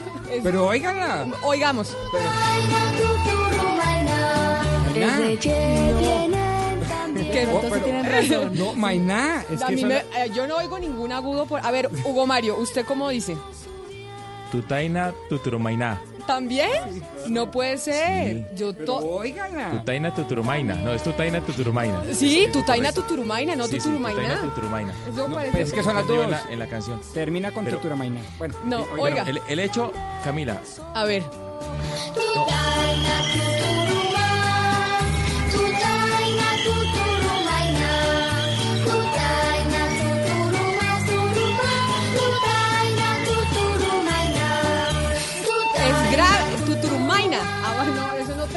En agudo. Pero bueno, ahí ya. Hoy, Oscar, usted ya después de oír la canción, ¿cómo lo oyó? Pero yo no, yo tengo, yo, eh, tiene el acento, ¿no? Eso no, tiene ninguna, ninguna duda. ¿Al final? Pero al final, sí, mm. sí, sí. Tu, tu, tu, tu taina, tu turumainá. No. Sí, sí, sí, sí. Bueno, pero, pero, Camila, ¿qué es tu taina? ¿Qué es tu taina? No tengo ni idea. Tu taina es un villancico que cantamos nosotros en las novenas y empezamos hoy a repartir pandereta y a repartir maraca porque además novena sin pandereta y maraca no es novena. Y además yo acá tengo la letra de la canción y, tiene tilde? no tiene tilde. No, es que no, tiene acento. tuturumaina. No tiene, exacto, si usted dijera tuturumaina, tendría que tener tilde al final. Pero igual Mario usted decía que iba a poner iba a hacer un punto sobre las novenas. No, no, no, sobre, sobre los villancicos es requisito lo que usted decía, la pandereta y la maraca. Pero, pero no sé si a ustedes les tocó, yo no creo que ustedes lo hayan hecho, pero la, la maraca, la que sonaba realmente original en los villancicos, era la que uno mismo fabricaba. ¿Sabe cómo, no? No, ¿cómo? Con tapas de gaseosa. Una puntilla abriendo un roto en la mitad y pasando un alambre. Se hacía un chilindrín, se le llamaba eso y entonces sonaban las tapas. De... Claro, Ay, qué belleza, que ver seguramente. Claro. O sea, un alambre, un, las tapas de, la, de las gaseosas de vidrio y ahí esa cosa empezaba a sonar traca, traca, traca. Bueno. Las, las tapas de gaseosa con un agujero en la mitad y entonces eh, venían unidas por un alambre y hacía uno una maraca y, y esas son las maracas originales de, de, la, de la época navideña. Bueno, yo eso, yo tengo sí la maraca de plástico que venden en, en la calle. que es blanca. maraca blanca los Reyes Magos. de maderita, de maderita. Yo, no, yo tengo las plásticas que son blancas por un lado, roja por el otro y tiene un Papá Noel ahí en la mitad. y las ah. tengo hace rato, que me acuerdo que las compré creo que en la calle, porque eso las venden en la calle las, las maracas. Pero don Juan Camilo Berlano, acá haciéndole un poco de fieros de la época que empieza en Colombia, ya que usted está en Washington y allá pues novenas no hay. No, aquí novenas no hay, Camila, pero ¿sabe, ¿sabe qué tenemos aquí en Estados Unidos que ayuda mucho en términos de sentir más la Navidad? Yo creo que es la nieve. Pues yo no conocía la nieve sino hasta ahora y realmente uno salir de la casa y ver las calles, como la vimos esta mañana en Washington, cubiertas por una pequeña capa de nieve, eso digamos que incide bastante sobre el espíritu navideño. Entonces, ahora sumado a las canciones que usted me pone, ya yo estoy en modo Navidad. Ah, bueno. ¿Y, ¿Y, la política norteamericana está en modo Navidad o no? Esa todavía no entra en modo Navidad porque sigue el tema del señor Donald Trump. Pues veremos qué regalitos le llegan al presidente Donald Trump ahora a puertas de Navidad. No, por el momento tenemos, las encuestas se mueven, los números se mueven, se mueven en torno a lo que sería el inicio del próximo año, que es un año electoral. Primero destaquemos un poco cuáles son las cifras en términos de la nominación demócrata. Salieron dos encuestas nuevas el día de hoy, una de NPR que arroja que Biden sólido en primer lugar con el 24%, seguido por Bernie Sanders 22%, Elizabeth Warren 17% y Bloomberg pues está subiendo discretamente, eh, digamos que ahora arroja una cifra del 4% y también en la otra encuesta arroja una cifra del 5%, en la otra encuesta también Joe Biden sólido arriba con 26%, digamos que Bloomberg ha podido ganar un poco de terreno, pero eh, digamos entre los candidatos que, que, arrojan cifras más pequeñas, los que están muy abajo como Julián Castro, como Amy Klobuchar, eh, Cory Booker, pero aún poder afectar las cifras de Joe Biden o de Bernie Sanders y Warren, no se ha visto propiamente que, Bloomberg lo esté haciendo. Adicionalmente, pues bueno, tengamos en cuenta un poco lo, las fechas claves ¿no? del año que viene en términos electorales, que es el inicio de las primarias para determinar cuál va a ser ese candidato demócrata que, que se va a enfrentar al presidente Donald Trump. La primera fecha para tener en cuenta es la primaria en el estado de Iowa, que es el 3 de febrero. Ya de allí sigue luego New Hampshire, Nevada, pero quizás la, la fecha más importante es la que se conoce aquí en Estados Unidos como el Super Tuesday, el Super Martes, que es una fecha en la que se miden, pues digamos, son elecciones en 16 estados al mismo tiempo, que esa será el martes 3 de marzo. Ahí se podría, pues digamos, definir en gran medida quién va a ser definitivamente el, el candidato, digamos, quien va a conseguir la nominación demócrata para enfrentar al presidente Donald Trump. Óigame, Juan Camilo, ahora yéndonos para la Embajada de Colombia en, eh, Washington, hoy no había una reunión eh, de los empresarios de Walmart, esta cadena de almacenes que por departamento, Walmart es por departamento, pues Walmart vende de todo. ¿No había una reunión de los empresarios eh, de Walmart en la Embajada colombiana hoy? Había una reunión con, el director de la, de la Agencia para Defensa Jurídica del Estado, Camilo Gómez, quien finalmente no llegó a Washington. Candidato a fiscal. candidato a fiscal general de la Nación, Camila, como tú bien indicas, quien finalmente no llegó a Washington porque la reunión fue cancelada de manera abrupta por los representantes de Walmart. ¿Por qué? Dijeron que les, que les disgustó bastante que la, la información sobre la reunión que se iba a realizar el día de hoy se hubiera filtrado a los medios de comunicación y que no estaban de acuerdo con eso. Dijo el embajador Francisco Santos hoy que, Colombia igual seguirá en su posición y que él lo que busca es tratar de generar unos buenos oficios entre la Agencia de Defensa Jurídica del Estado y Walmart para poder tratar de buscar una salida, digamos, armónica a esta cuestión o a este descontento por parte del gobierno colombiano frente a lo que fue el incidente del saco este que estaba vendiendo Walmart Canadá con, con la descripción que se trataba sobre nieve colombiana y toda esta controversia de la semana pasada. Ah, o sea, la razón era por, eh, por la camiseta que estaban vendiendo en donde se hacía alusión a la cocaína de Colombia. Correcto, a Papá Noel que quería que quería consumir cocaína de la mejor calidad, que era la cocaína colombiana. Qué horror. Óigame, ¿y quién filtró la información? Finalmente no se sabe, digamos que varios medios, algunos medios en Colombia lo reportaron, pero no, no, no se sabe quién de la embajada habrá filtrado la información, pero pero digamos que salió por el lado colombiano. Salió propiamente por el lado colombiano la, información de que se iba a realizar esta reunión. Se conoció el viernes incluso. El viernes se supo que hoy lunes iba a haber esta, esta reunión y el mismo viernes Walmart manifestó que cancelaba la, la, digamos, la presencia de sus representantes en la embajada y de ahí la ausencia también del director de la Agencia para la Defensa Jurídica del Estado. Óigame, Juan Camilo, pues qué vaina. Oiga, lo voy a invitar a que se quede con nosotros, a que escuche la siguiente entrevista que tenemos en la línea, precisamente para hablar sobre el tema que usted nos viene contando eh, pues durante todo el año, sobre lo que va a pasar con el impeachment con el presidente de los Estados Unidos, eh, Donald Trump. Don Gonzalo, ¿con quién vamos a hablar? Camila, tenemos en línea a Caroline Fredrickson. Ella es escritora y además presidenta emerita de la Asociación, o emérita en este caso, de la Asociación Americana para el Derecho y la Política de la Constitución, para hablar realmente si hay posibilidad de que el presidente Donald Trump caiga o no caiga. Señora Fredrickson, gracias por estar con nosotros hasta ahora en Blue Radio. It's wonderful to be here. Señora Fredrickson, eh, en su opinión, eh, precisamente esa es la pregunta. ¿Cuál es la posibilidad real de que el presidente Donald Trump caiga del poder. ¿Usted ve viable que eso ocurra?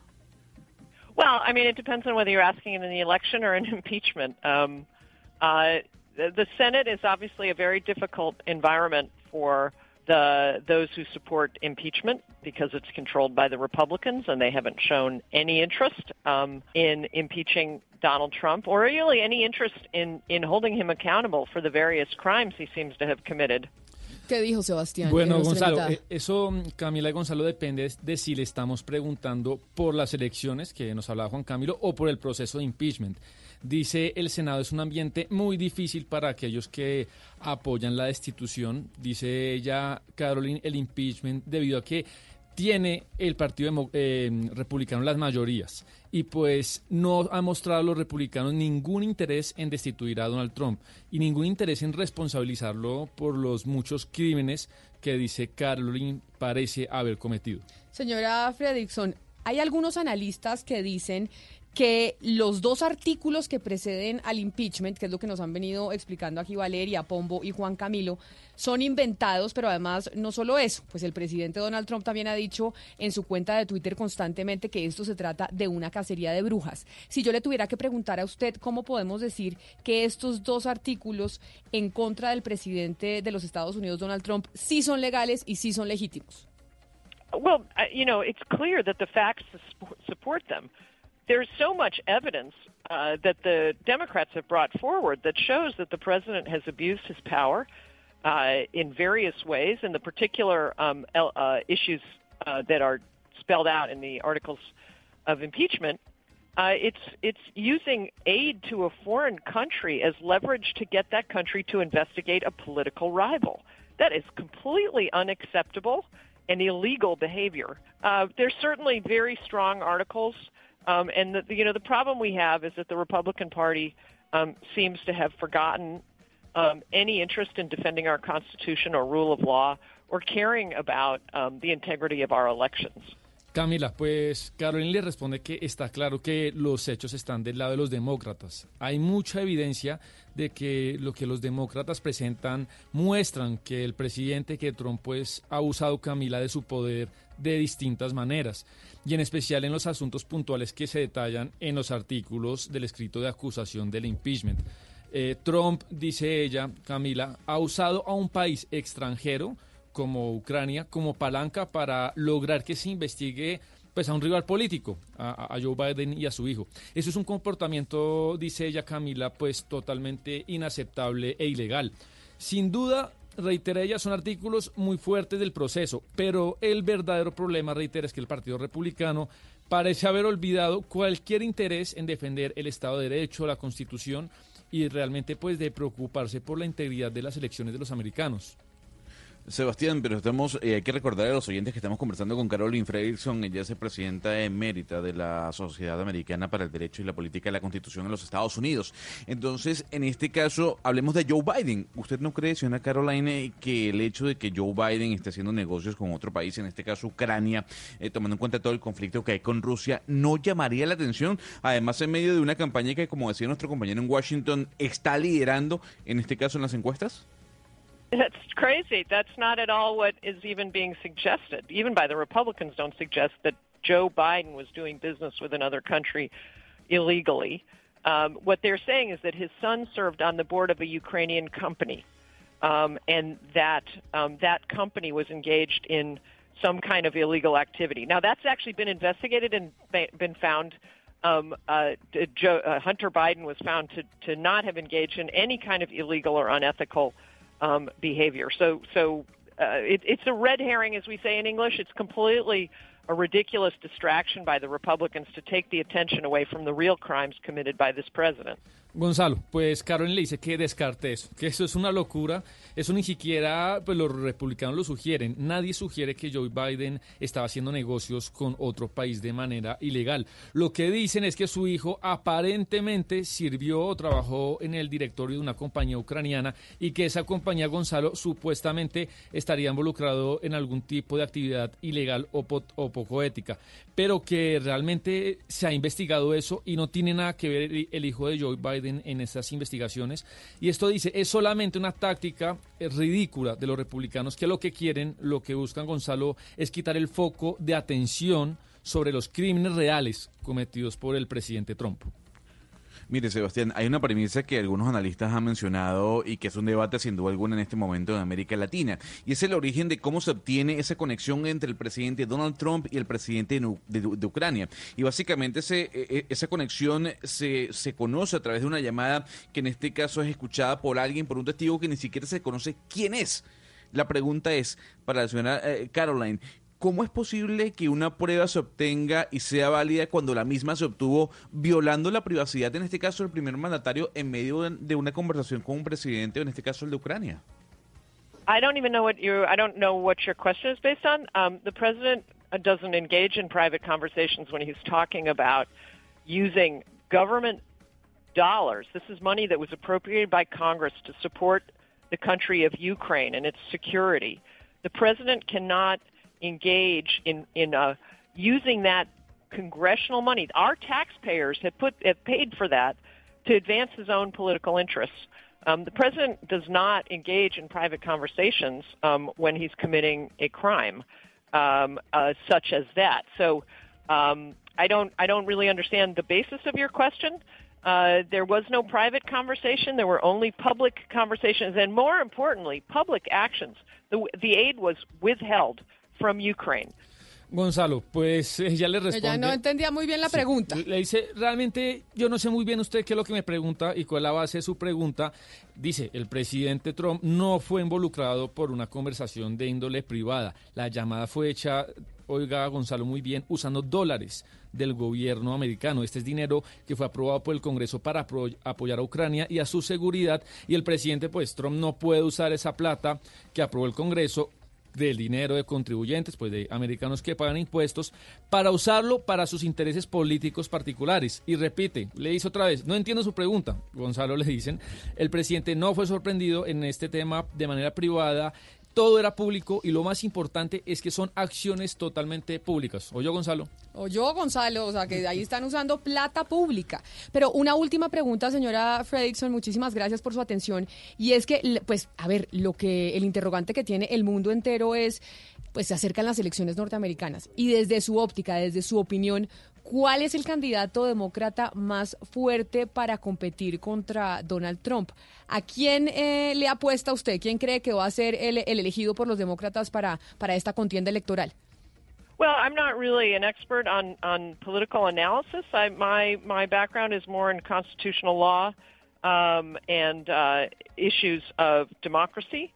Um, so I'd prefer not to comment on that. I think they are all um, very strong candidates who certainly offer a contrast in terms of their commitment to um, to our uh, election system, to fair elections, to not allowing foreign interference, and um, seem to be all much more law-abiding than President Trump.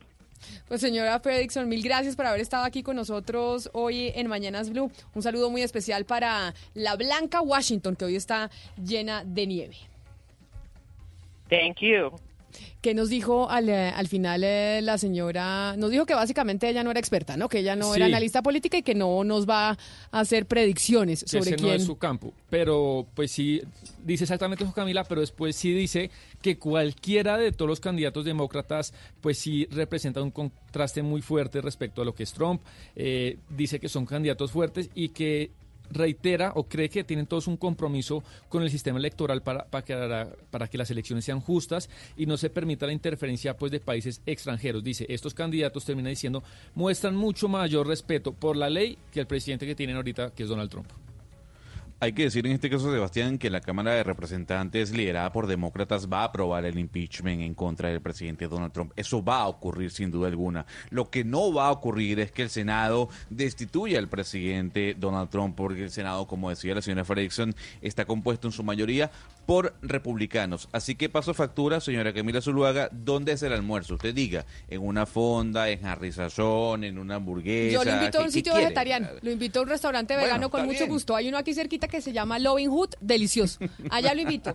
Óigame, pero ¿sabe qué? Este tema, 2020, si eh, tenemos que hablar más adelante de las predicciones que hace la revista The Economist todos los años de lo que va a pasar el siguiente año y dice, la política internacional va a estar, obviamente, dominada, entre otras cosas, por esa elección en los Estados Unidos. ¿Por qué va a pasar con el presidente Trump? Porque obviamente, dependiendo de cómo vayan las encuestas, cómo vaya todo, pues el accionar del presidente Trump va a ser uno o va a ser otro. Y eso va a tener un efecto en la economía. Y en, la guerra comercial con China. que, está, que, se está moderando en la guerra comercial con China porque ya sabe que eso va a tener unas consecuencias económicas que él no va a poder, digamos, que va, va a afectar su elección. Entonces él necesita también mover el tema económico a nivel mundial para poderlo capitalizar en las elecciones.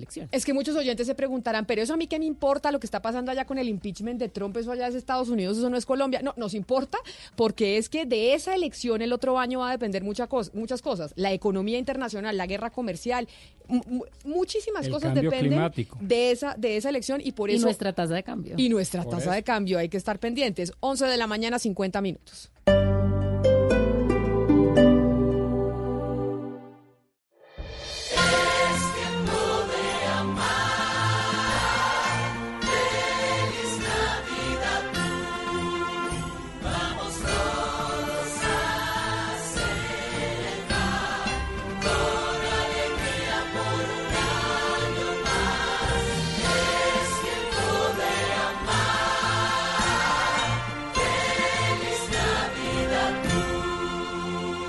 Radio, la nueva alternativa. Hola, soy Sarita, tengo seis años, yo nunca toco la pólvora, ni mis papás tampoco. Pero hay adultos que sí queman pólvora, como el papá de Mao, mi vecino. Si los niños ya entendimos el peligro de tocar la pólvora porque los adultos no, ¿tocará explicarles con muñequitos o qué?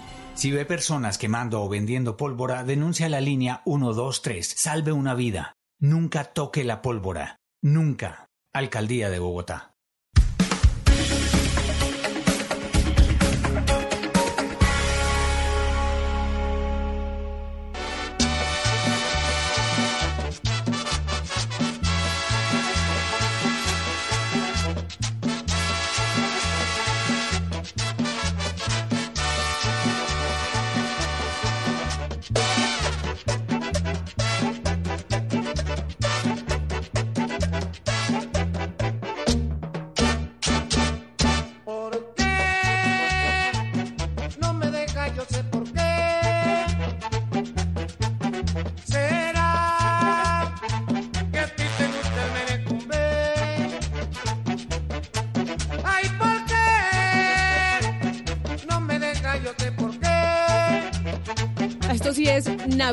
Gonzalo Lázari. Y esta es la canción de los papás, la música de los papás, que ahí es donde uno dice, oiga, los papás cómo bailaban de bueno. Y cómo de verdad oían música que valía mucho la pena. Y uno también la baile, ¿no, Camila? ¿Usted sabe bailar de esto? que pasen los años. Esto no está fácil de bailar.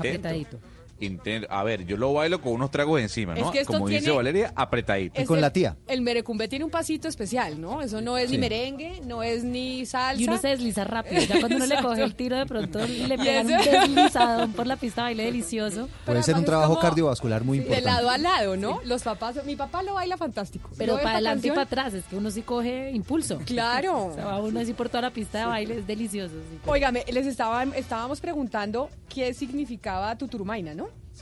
Quiero darle las gracias a don Heiler Snyder que se tomó el trabajo de buscar en, internet y encontró lo siguiente. ¿Qué significa tutaina, tuturumaina, tutaina, tuturumá?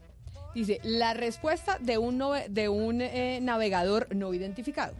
Y entonces la respuesta dice lo siguiente.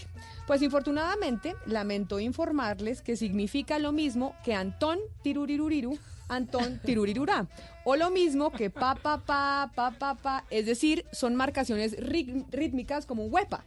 O sea, es una marcación rítmica según lo que nos manda. O sea, un tarareo. un tarareo, exacto.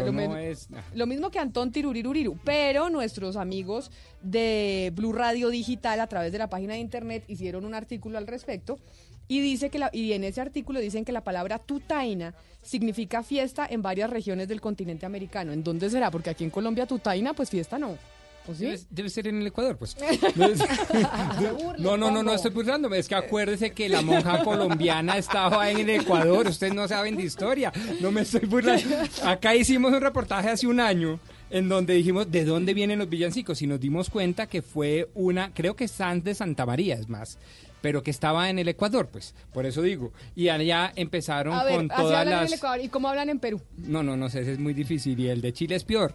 No, es que yo no soy buen no se le entiende nada. Lo que pasa es que yo soy ecuatoriano. Acuérdense que mi, ah. mi, mamá es ecuatoriana. Ah, pero ¿usted tiene pasaporte ecuatoriano? Pues no, pues no lo quise sacar. Pero de pronto si, si queda Petro y eso y no, no habla así. o sea, su mamá habla como... Ah, por eso no, no, usted no, sabe. no, es mi abuelita, la verdad. Y ella quedó, ella sí sacó el pasaporte, por eso es técnicamente ecuatoriana. Pero no, es que más cachaque que para adelante. Ah, pero Pero no, pero no, de verdad, no estoy molestando ni estoy mamándole gallo a los ecuatorianos ni más faltaba.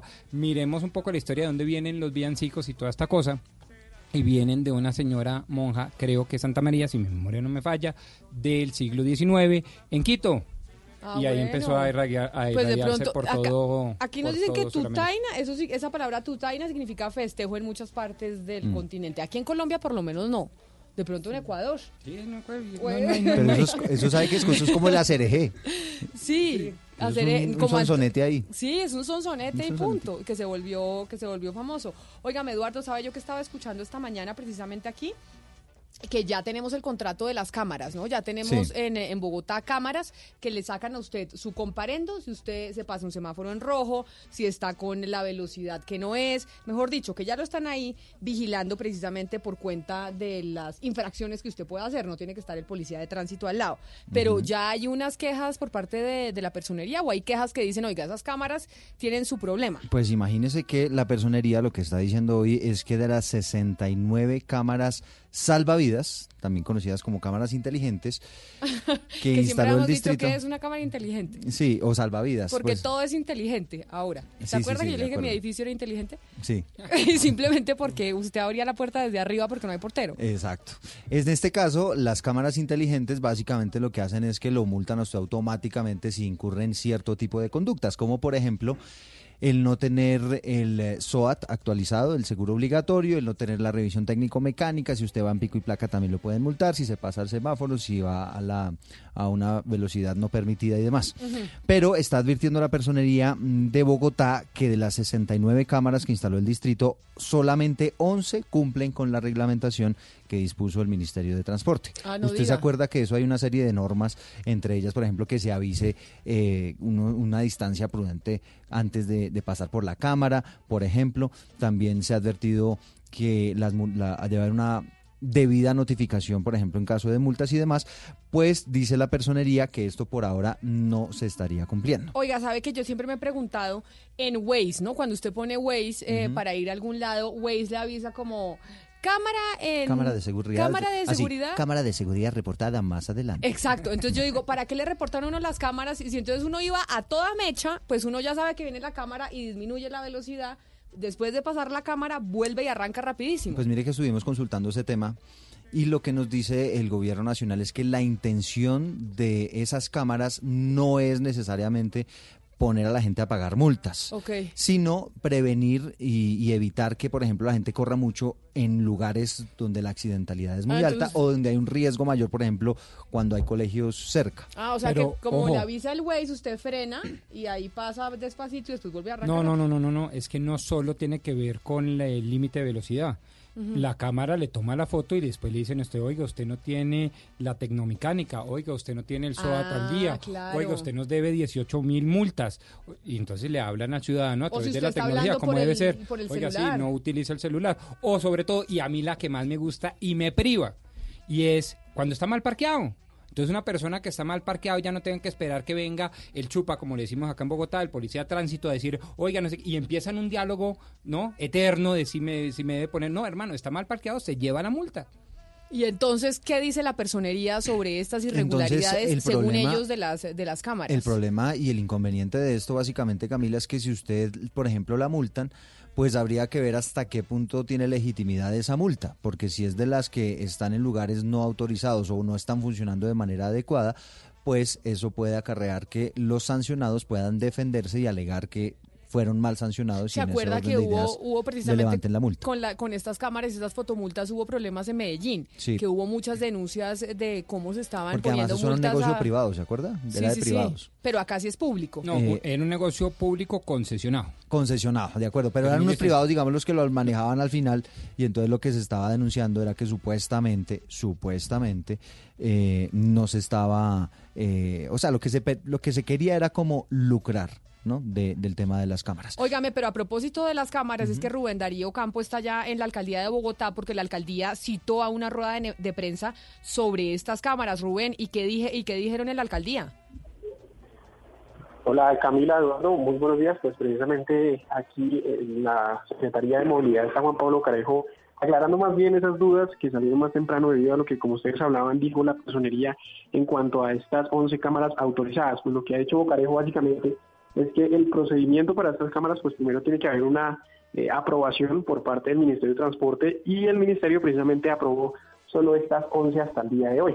Por eso están solo funcionando, digamos, estos seis puntos están autorizados y se espera que pues en lo corrido de, estos días que quedan del año pues se aprueben las demás.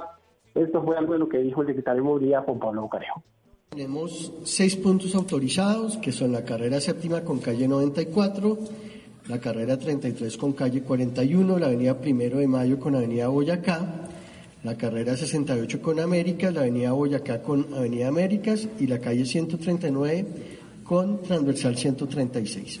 Como les decía, esas, esas ubicaciones estamos terminando entre hoy y mañana la señalización. Todavía no estamos colocando comparendos, eh, sino hasta que esté lista esa señalización. Una vez las cámaras empiecen a detectar eh, evidencias, nosotros tenemos un periodo de 10 días hábiles para empezar a enviar notificaciones y eso es lo que empezamos a hacer a partir del día de hoy. Nosotros esperamos que los 50 puntos, las 70, las 70 cámaras ya plenamente operativas lo estén haciendo antes de que finalice era el secretario Juan Pablo Carejo que como ustedes escuchan, pues según lo que ha dicho están esperando es la autorización eh, del Ministerio Público pues para comenzar a, hacer lo que ya están haciendo estas 11 cámaras. Él decía algunas de esas ubicaciones y bueno, eh, muy pronto ahí en blurradio.com ustedes podrán ver con detalle cuáles son esas eh, cámaras que ya están pues implementándose, que ya están funcionando debidamente, de las que precisamente hablaba la Personería Bogotá y bueno, les estaremos informando también más de lo que pasa aquí desde la Secretaría de Movilidad. Bueno, pues Camila, le tengo a esta hora a la personera distrital Carmen Teresa Castañeda, que es la persona que ha venido haciendo estas denuncias relacionadas con las posibles irregularidades con estas cámaras salvavidas. Señora personera, gracias por atendernos. Muy buenas tardes para todos ustedes. Bueno, cuéntenos exactamente cuáles son las irregularidades que encontró usted desde la personería con relación a estas cámaras.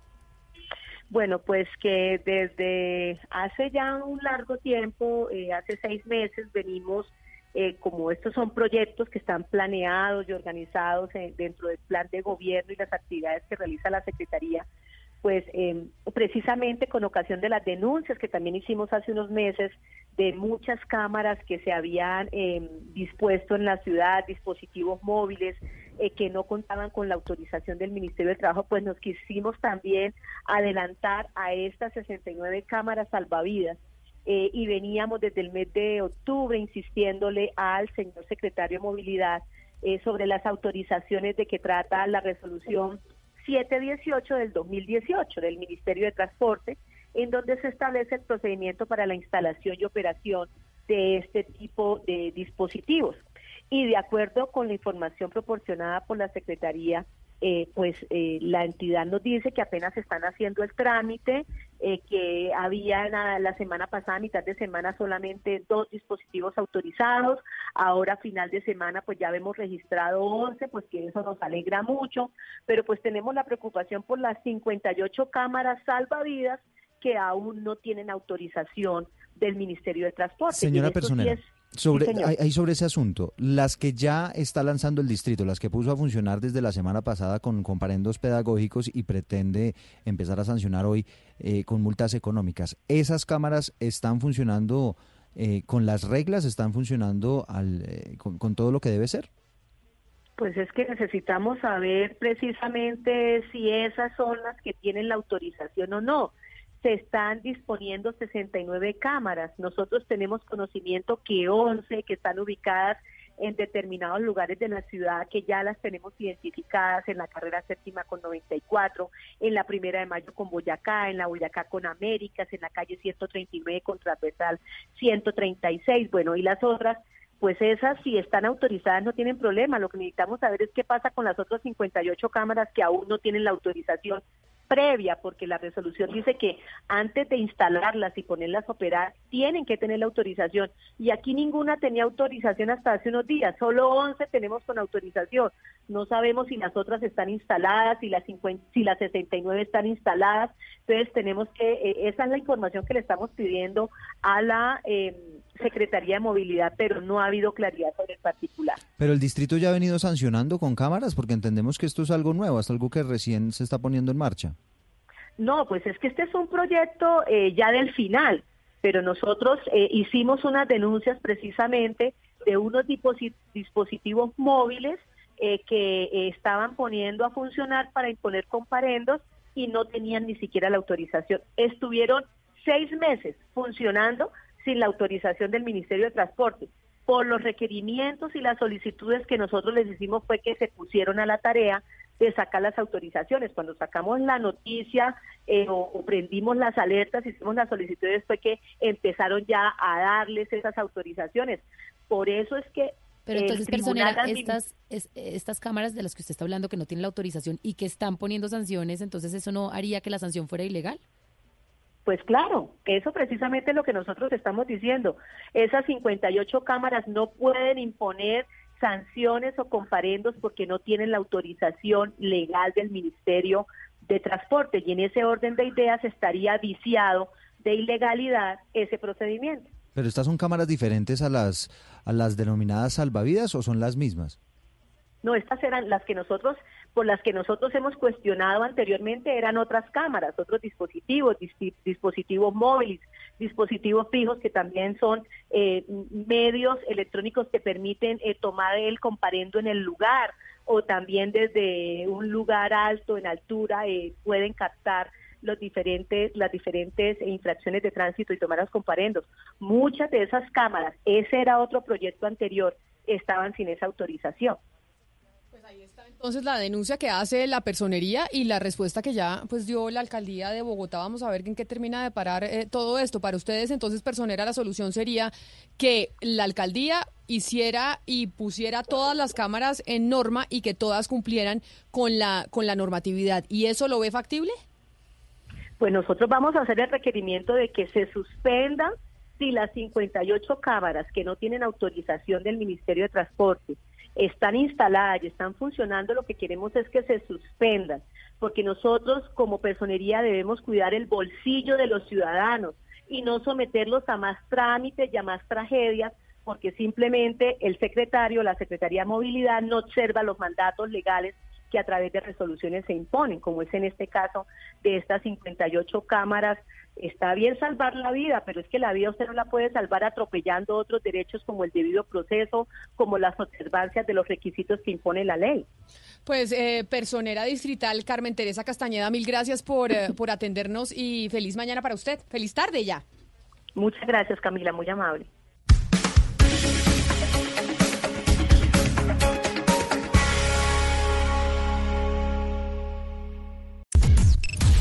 Unimos coordenadas. Unimos coordenadas.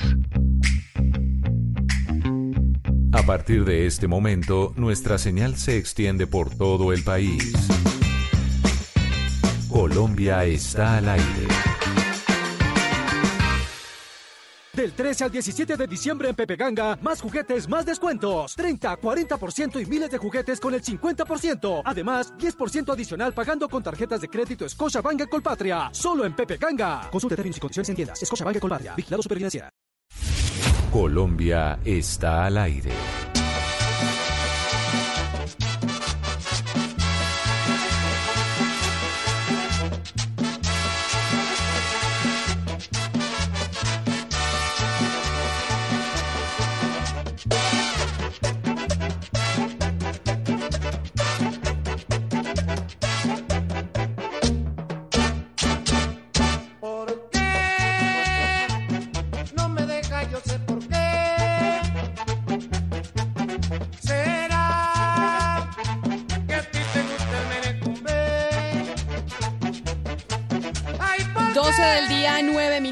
Iniciamos una hora más de Mañanas Blue cuando Colombia está al aire. Y sí, señores, hoy es 16 de diciembre, empiezan las novenas de aguinaldos. Empezamos, empezamos eh, la Navidad en forma, en forma.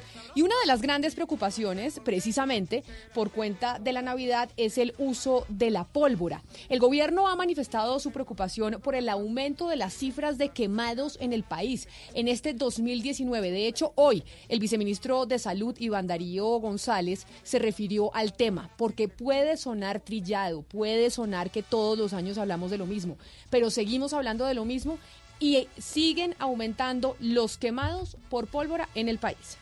Específicamente nos tiene preocupados pólvora. Hemos visto que ha venido, digamos, a un ritmo grande. Íbamos eh, un poco mejor el año pasado. Este año tenemos un poco más de la globalidad. En total tenemos 247 eh, adultos contra 250 del año pasado, pero la preocupación va en que vamos en 155 adultos más que los 138 del año pasado. Si bien en niños vamos un 18% por debajo, hay dos cosas que nos preocupan, que los adultos van más y que la proporción de adultos quemados con pólvora es superior. Entonces, nuestro mensaje es el mismo sobre los tres riesgos. En primer lugar, evitar la manipulación de pólvora y dejarla siempre en manos de terceros. En segundo lugar, evitar la combinación de pólvora y alcohol, que es muy dura. En tercer lugar, mantener a los niños lejos, lejos, lejos de la pólvora.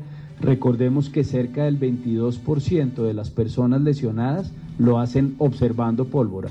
Ese era el viceministro de Salud Iván Darío González, precisamente hablando de los quemados, porque parece pues un disco rayado, muchas veces parecemos en los medios de comunicación un disco rayado hablando de los quemados cada vez que empiezan eh, las novenas, cada vez que es 16 de diciembre, pero increíblemente, a pesar de que hemos hablado del tema, todos los años lo mencionamos, esto va en aumento. De hecho, le tengo eh, cifras, don Hugo Mario Palomar, y es que en desde el 2007 al 2018 se han presentado en el país 13.316 personas que han, personas que han tenido algún tipo de, de quemadura, algún tipo de laceración, amputaciones, entre otras cosas, que ha estado relacionada con la manipulación de la pólvora. Y le digo que los departamentos que más casos han tenido, que son el 44% total de las lesiones, está dividido entre Antioquia, que no sería una sorpresa por cuenta de la alborada, el Valle del Cauca, donde está usted, don Hugo Mario, Nariño y el Cauca. Son los departamentos que más quemados han presentado en este periodo que yo le acabo de hablar. Son, son 33 casos, Camila, en el Valle del Cauca entre el primero y el 16 de diciembre. 25 adultos y 8 niños entre los lesionados con pólvora en esta zona del país. Son eh, cuatro casos menos que el año anterior. Y la cifra sigue creciendo, Camila, sigue creciendo y es preocupante porque las campañas se han hecho, las medidas se han tomado, pero bueno, sigue consiguiéndose con mucha facilidad pólvora en las calles de Cali y otros municipios de este departamento. Y es que lo que preocupa, Camila, es que en solo 12 días 235 colombianos ya han resultado heridos por pólvora este año, lo cual es una cifra mayor que el año pasado y aún no empieza en realidad la temporada, empieza hoy. Entonces las fechas más críticas están por venir y ya el país cuenta con más de 200 personas quemadas con pólvora. Entonces algo no está funcionando, no estamos logrando cambiar el imaginario colectivo de que la Navidad y la celebración debería venir sin pólvora y, por eso hoy queremos también entrar a analizar este tema y este fenómeno. Pues está con nosotros en la línea la representante a la Cámara del Partido Verde, Catherine Miranda. La representante Miranda precisamente tiene un proyecto de ley Valeria sobre ese tema para hablar de cómo podemos legislar para que la gente pues no pueda usar la pólvora porque vemos que por más de que se hable, por más de que se haga prevención, siempre se dice no todo tiene que ser prohibición, pero por más de que se hacen campañas, pues los niños siguen siendo, eh, pues están siendo víctimas de estar al lado de la pólvora y terminan quemados. Representante Miranda, bienvenida a Mañanas Blue, mil gracias por, eh, por estar con nosotros. Representante representante. Bueno, vamos a ver entonces qué pasa con, eh, con la representante a la Cámara, Catherine Miranda, que ya vamos eh, a contactarla. Pero también nos acompaña don Carlos Andrés Carvajal, presidente de la Federación Nacional de Pirotecnia y representante legal de Pirotécnicos El Vaquero, que está con nosotros aquí en cabina. Señor eh, Carvajal, gracias por acompañarnos. Bienvenido. Bueno, Camila, muchísimas gracias y primero que todo agradecerle a Blue Radio por permitirnos llevar nuestro mensaje que nosotros los pirotécnicos formales estamos en función de la vida y seguridad de las personas y recordar que la pirotecnia se debe manejar de manera responsable, legal y segura. ¿Qué tan grande es el negocio de la pólvora en Colombia? Es decir, estamos hablando de una industria ¿qué tan grande? Estamos hablando que en el año 95 se exportaban 25 mil millones al área andina. Hoy en día se habla de una derrama económica de más o menos 60 mil millones de pesos y hablamos de un comercio de más o menos unas 25 mil familias que lucran de esta actividad.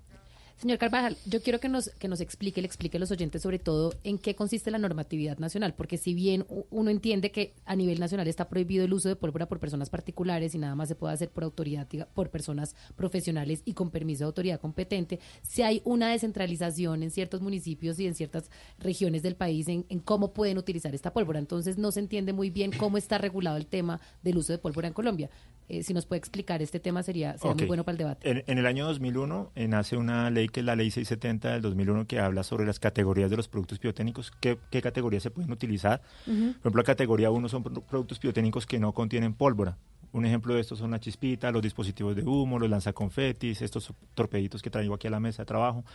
Eh, los productos categoría 2 son productos biotécnicos que tienen unas cargas píricas de acuerdo a las normas Incontec, tienen que venir con mecha verde de seguridad, con instrucciones de uso, con advertencias, se debe saber quién es su fabricante.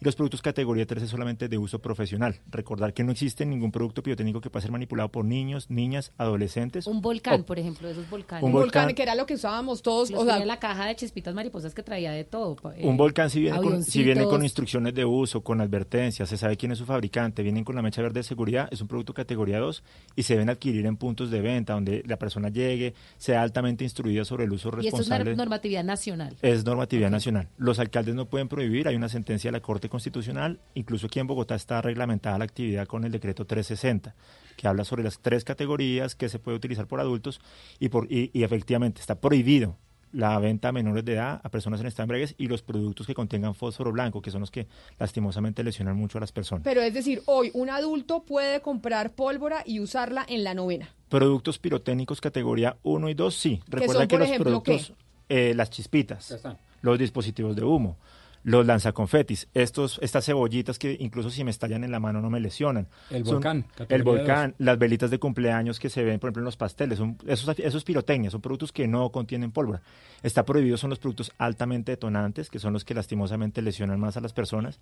Y eh, en las cifras que hablaba ahorita el ministro, yo quiero resaltar un tema que ha, venido cogiendo cada vez más fuerza, que es que más del 50% de los lesionados están eh, eh, bajo sustancias psicoactivas o en estado de alicoramiento, que también que obviamente eso es un cóctel o sea, si usted está borracho y además manejando pólvora, pues imagínese. Que ese es, ese, es, como el llamado también que hacemos desde la Federación Nacional de Pirotécnicos. Las campañas no están sirviendo, no están ayudando a que la gente tenga responsabilidad sobre el tema del uso de la pirotecnia responsable y por eso también hacemos un llamado así como se hizo para el tema de los vehículos, porque no hacer una campaña bien jalada en el tema del uso responsable, no, no hablar solamente de prohibición, sino del uso responsable, como pasa a nivel mundial. En Estados Unidos en el 4 de julio celebran con pirotecnia, utilizan 5.000 contenedores de pirotecnia y los lesionados son cada vez menos. Permítame saludar a la representante entonces, ahora sí que está conectada con nosotros eh, del Partido Verde, Catherine Miranda, para hablar de ese proyecto de ley, de qué es lo que busca entonces el proyecto de ley. Si aquí lo que nos dice el señor Carvajal, oiga, normatividad ya existe,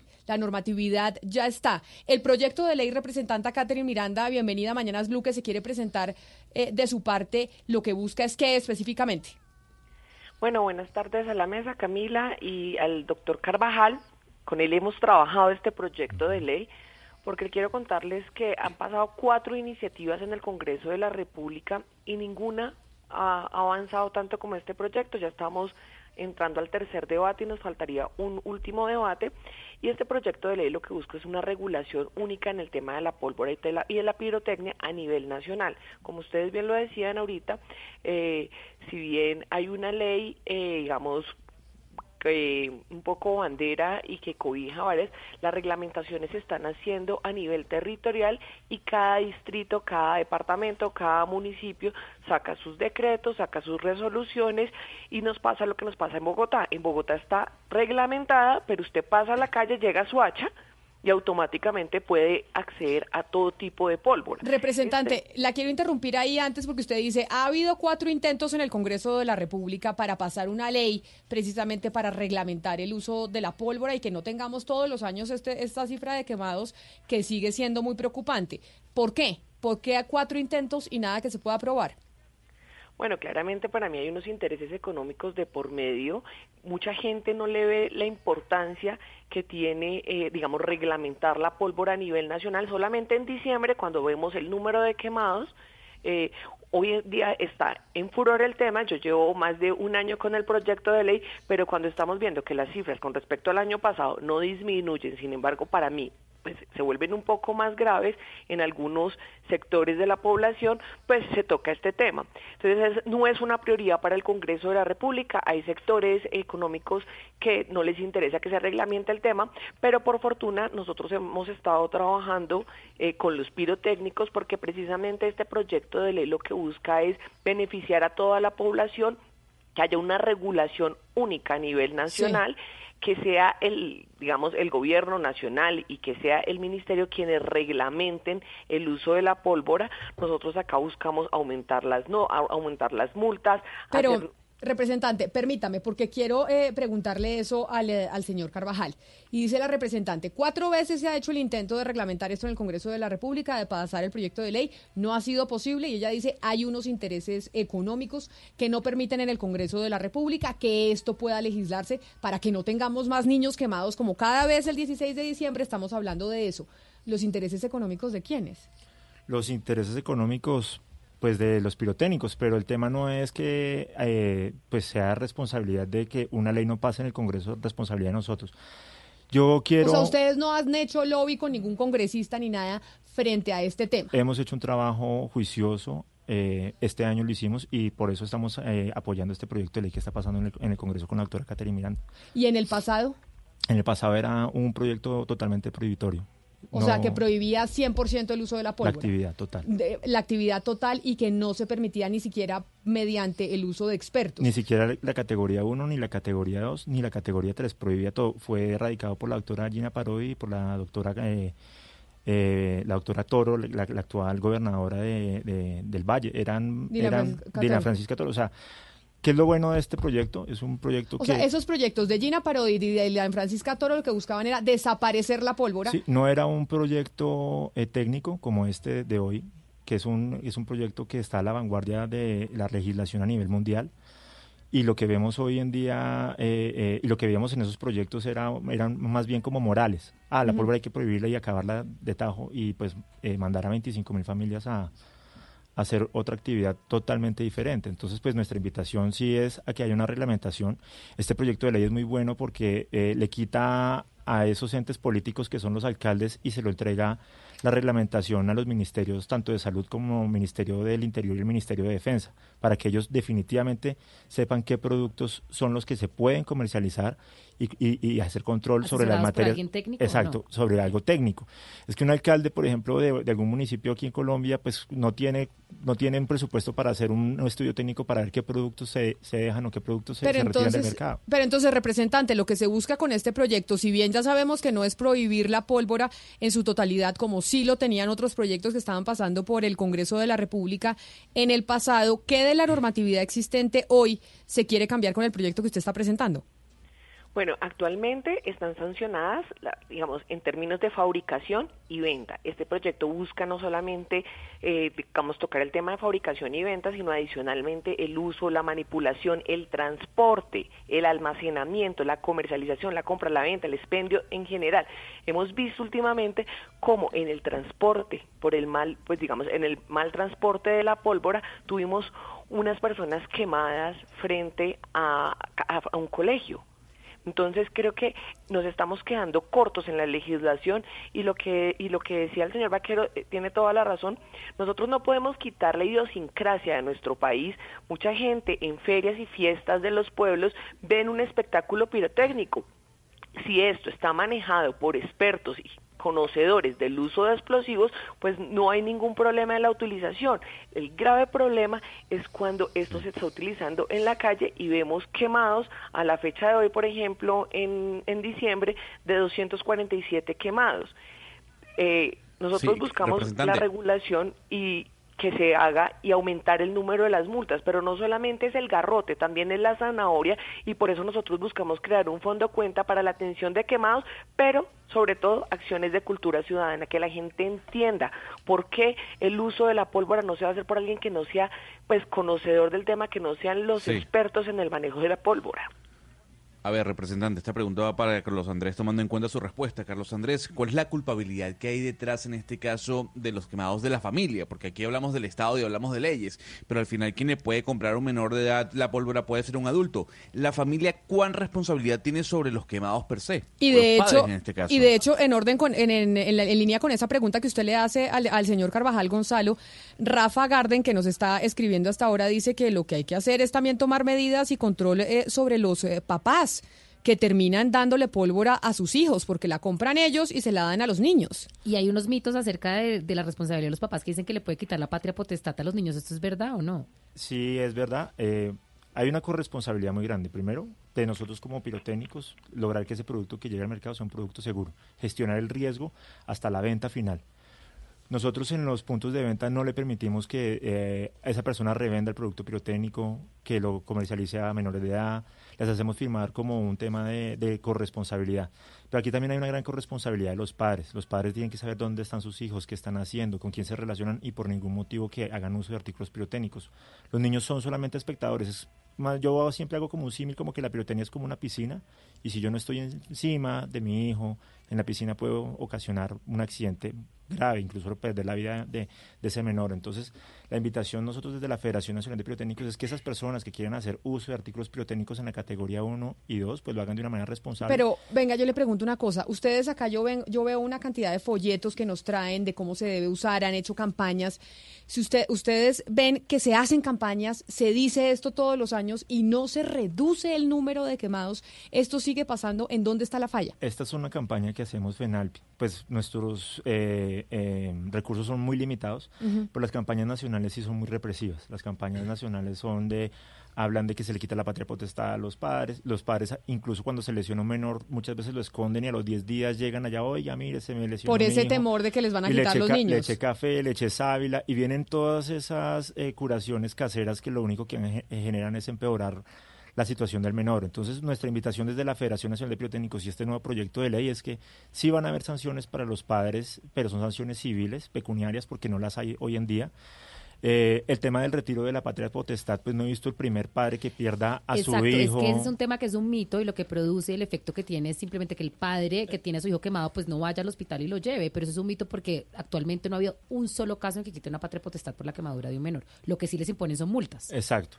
Ahora, también hay que ver que, pues acá lo que hay que hacer es gestionar el riesgo, pero que de decir que van a haber cero lesionados por pirotecnia es como decir que van a haber cero lesionados por accidentes de vehículos o de carros. O sea, nosotros tenemos que gestionar el riesgo a tal punto de llevar estos índices lo máximo que se pueda hacia cero. Pero también hay mucha irresponsabilidad. También vemos que eh, hay muchos padres que incluso en, en, en, estando eh, en un tema de alicoramiento hacen eh, uso de artículos pirotécnicos y es donde ahí donde se generan la mayoría de lesiones. Hoy lo vemos, son de los 247 adultos, más del 50% son lesionados porque estaban... Señor Carvajal, pero, pero mire, uno, uno mira las cifras y realmente las cifras son dramáticas. Eh, en el Atlántico, por ejemplo, en el Departamento del Atlántico, el año pasado hubo 44 personas lesionadas quemadas por pólvora.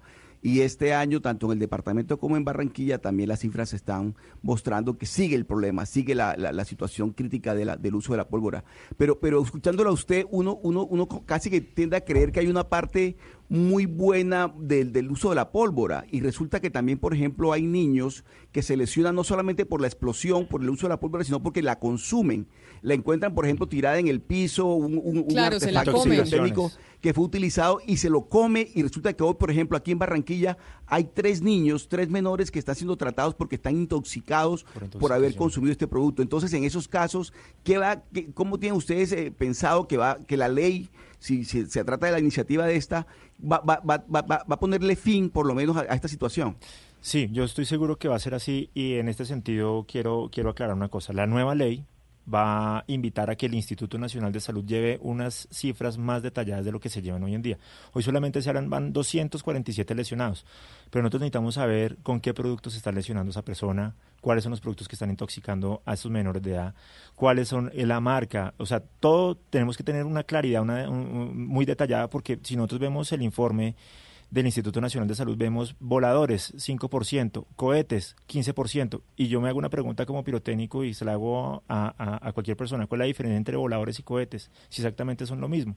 Entonces, por eso es importante que también haya una catalogación de los productos, que, que, se sepan qué productos sí pueden salir al mercado, que sus composiciones eh, químicas sean unas composiciones eh, eh, que sean muy seguras frente, frente, frente a lo que se va a poner en el mercado y así podamos gestionar nosotros el riesgo, porque de lo contrario, pues vamos a seguir haciendo nosotros desde la Federación Nacional de Pirotécnicos esfuerzos como lo que son eh, las campañas que nosotros hacemos tímidamente y, contra un gobierno que pues tiene todos unos recursos muy fuertes en el tema de prohibición. O sea, aquí tenemos es que unirnos esfuerzos, gobierno, pirotécnicos, para salvaguardar la vida y seguridad de las personas y que la actividad de la pirotecnia se haga de una manera responsable, legal y segura, como pasa a nivel mundial.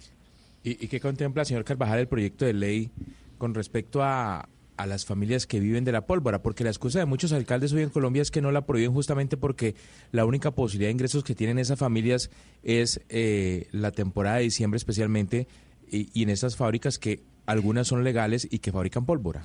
Bueno, yo reconozco que la doctora Catherine Miranda y la doctora Norma Hurtado han sido muy juiciosas en el desarrollo de este proyecto de ley, incluso ya ahorita el nuevo ponente en Senado, el doctor Lara, también ha sido muy juicioso. Nos hemos sentado, hemos debatido tardes cómo, cómo lograr eh, trabajar en función de la vida sobre las personas y hay muchas cosas. Primero, se habla de quitarle la potestad a los alcaldes para que un nivel central más técnico reglamente la actividad. Eso es como lo principal. Lo otro se van a hacer dos eh, eh, cuentas, dos fondos. Uno que se llama Prevenir es Vivir, para hablar todo el tema de prevención que se debe ejercer en las regiones frente a la actividad de la pirotecnia. Y el otro es un, es un tema más eh, privado desde, la, desde, desde, los, desde los entes de, de, de pirotecnia privados para que esos pequeños pirotécnicos se tomen de la mano de instituciones como el SENA y de la Superintendencia de Industria y Comercio para que desarrollen productos pirotécnicos como se desarrolla a nivel mundial. Es que hoy en día la industria de la pirotecnia ya incluso hay productos que son pet friendly, o sea, amigables con el medio ambiente. Hay productos pirotécnicos que yo le puedo poner la mano directamente a sus chispas y no me queman. Hay productos pirotécnicos que incluso me estallan en la mano, no me lesionan. Y es hacia allá, hacia donde hay que encaminar la actividad de la pirotecnia. O sea, nosotros creemos que como si se transforman los celulares, como se transforman los vehículos, como nos transformamos nosotros como sociedad, pues la, la, pólvora en el año 95 lo que se veía eran tumbar ranchos, matasuegras, chorrillos, avispitas, una cantidad de productos que eran altamente peligrosos, que no venían con instrucciones de uso, con advertencias. Y hoy en día vemos productos biotécnicos que incluso yo los puedo prender con un control remoto, a distancia, a 200 metros, con fósforos eléctricos. Vemos que, por ejemplo, ¿Que no son peligrosos?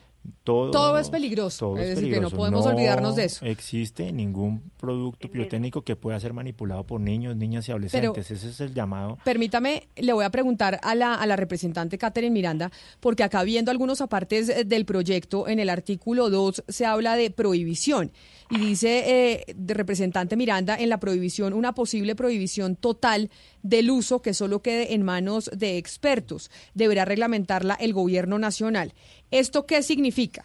Que si se va a dar una, una prohibición total del uso de la pólvora y que solo lo puedan hacer las personas expertas, expertas que se contratan para los eventos, etcétera, etcétera, y que no pueda uno de adulto comprar unas chispitas mariposas o un volcán o una vela de esas que parece volcán cuando uno las pone en el, en el ponqué lo haga el gobierno nacional, el gobierno puede hacerlo si quisiese. Si es decir, el día de mañana hay un gobierno que toma la decisión de prohibir en su totalidad la pólvora, ¿lo puede hacer según lo que dice este proyecto de ley? Bueno, primero no hay que romantizar la pólvora. Las chispitas mariposa queman. Los totes han quemado hasta el momento el 27% de los quemados que llevamos hasta el momento acá en diciembre. Entonces no hay que romantizar la pólvora y nosotros buscamos que si bien este proyecto de ley le entrega la competencia al gobierno nacional para que se reglamente, buscamos que solamente la pólvora de categoría 1 tal vez y la pólvora de categoría 3, la manejada por expertos, sea la permitida. Nosotros estamos muy eh, a favor de que sea prohibida la pólvora de categoría 2, que es la que está generando las grandes quemaduras. ¿Qué es cuál? Porque de pronto la gente no tiene tan claro cuál es la, la pólvora de categoría 2 volcanes, totes, voladores, digamos todos que eso que eso no lo pueda manipular eh, un civil que no sea experto. ¿Y ustedes están de acuerdo con eso, señor Carvajal? Eh, el nuevo proyecto de ley incluso habla de cinco categorías como está en el, en, el, en, el, en el articulado, habla de una nueva categoría que es para uso industrial, que nosotros los pirotécnicos utilizamos mucho. Pero lo que le digo es, ¿está de acuerdo con que eso, la categoría 2 se prohíba para la gente que no es experta? Es decir, los totes, los volcanes, lo que nos acaba de decir la, la representante. Por eso yo digo que es importante que el Instituto Nacional de Salud lleve bien las, las cuentas de los lesionados. ¿Por qué? Porque es que cuando se dice totes, ¿qué es un tote? Es, un, es, un, es, son unas cositos azules que van en unas hojas, o son las mechas, o son las culebras, o son los tumbarranchos, porque eh, por eso es que el Instituto Nacional, exacto, el Instituto Nacional de Salud tiene que verificar qué productos son los que están lesionando a la gente, porque en, este momento no se hace una identificación clara. Ahora, yo sí estoy de acuerdo en que se reglamenten los productos categoría 2, que son el grueso de la actividad de la pirotecnia. O sea, a nivel mundial, en Estados Unidos, en Francia, en Alemania, todos utilizan la categoría 1, incluso el interior de viviendas, y la categoría 2 es para uso recreativo, pero que entonces, es allí donde hay que reglamentarlo. Pero entonces, representante Miranda, acá lo que busca el proyecto es prohibir, sí, una categoría que sería la 2, según le entiendo, y solo podría ser utilizada la pólvora por personas mayores de edad que no sean expertos, que están en qué categoría y qué son cuáles. En vez de la categoría, díganos los ejemplos porque pues nosotros no somos muy expertos. Categoría 1, que es esta velita de cumpleaños. Sí, la que parece un volcán. Categoría 1 es la chispita mariposa, pero la chispita mariposa no puede ser utilizada por el niño, siempre tiene que tener una supervisión. Este tipo de artefactos son, es la categoría número uno.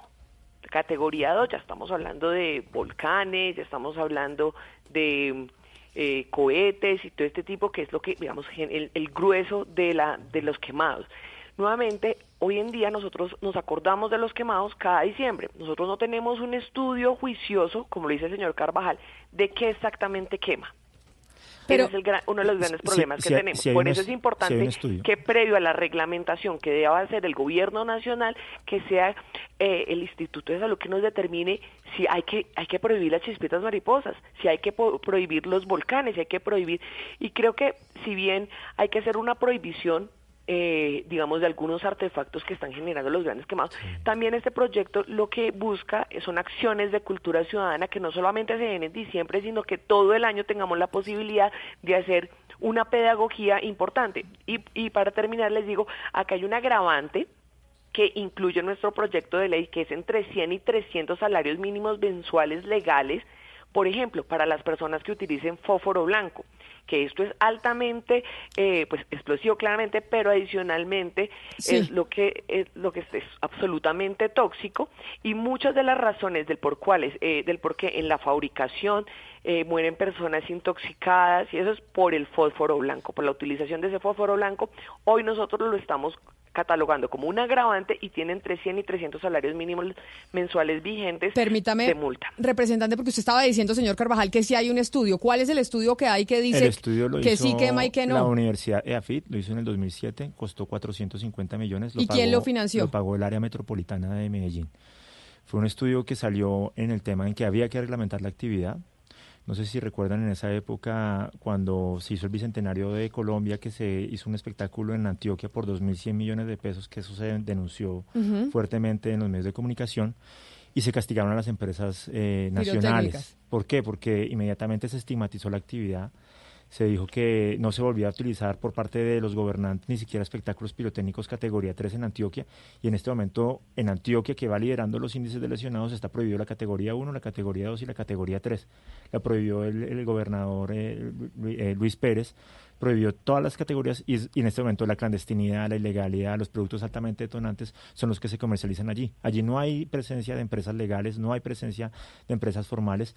Y si vemos, por ejemplo, lo lo que es Bogotá y Cundinamarca, que hay gran, gran presencia de empresas legales, formales, pues los índices de lesionados comparados con la, con la tasa de habitacional que son más o menos el 30% de, de, de, los 44 millones de habitantes que vivimos en nuestro país, eh, el, índice de lesionados es muy tendiente a cero. El año pasado apenas hubo 25 lesionados en Bogotá, Cundinamarca y Boyacá. Usted ha sido muy insistente, señor Carvajal, que tenemos que tener, eh, y el Instituto de Salud, Nacional de Salud, debe tener claras las cifras de los quemados. Y por eso quisimos llamar a don Hernán Quijada, que es el subdirector de análisis de riesgo y de respuesta inmediata, precisamente del Instituto Nacional de Salud, para hablar sobre las cifras actualizadas de quemados por pólvora aquí en el país. Señor Quijada, bienvenido a Mañanas Blue, gracias por estar con nosotros. Eh, muy buenos días. Oiga, suena a disco rayado hablar de quemados precisamente hoy 16 de diciembre, como dice la representante Catherine Miranda, pues siempre en esta época nos estamos acordando de que esto pasa por cuenta de que se empieza a utilizar más la pólvora. Las cifras a hoy, a 16 de diciembre de 2019 que tienen ustedes son cuáles, eh, doctor Quijada? Mm, hoy tenemos 247 lesionados por pólvora pirotécnica de los cuales eh, son 92 niños y, 155 adultos.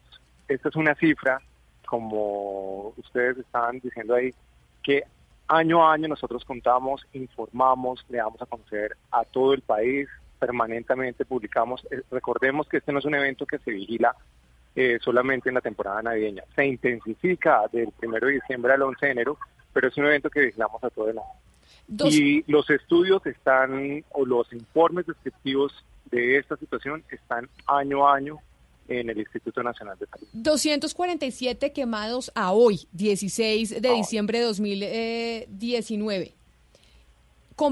comparado con esta misma fecha, el año pasado, ¿esta cifra aumentó, disminuyó o se quedó igual, como decía el concurso?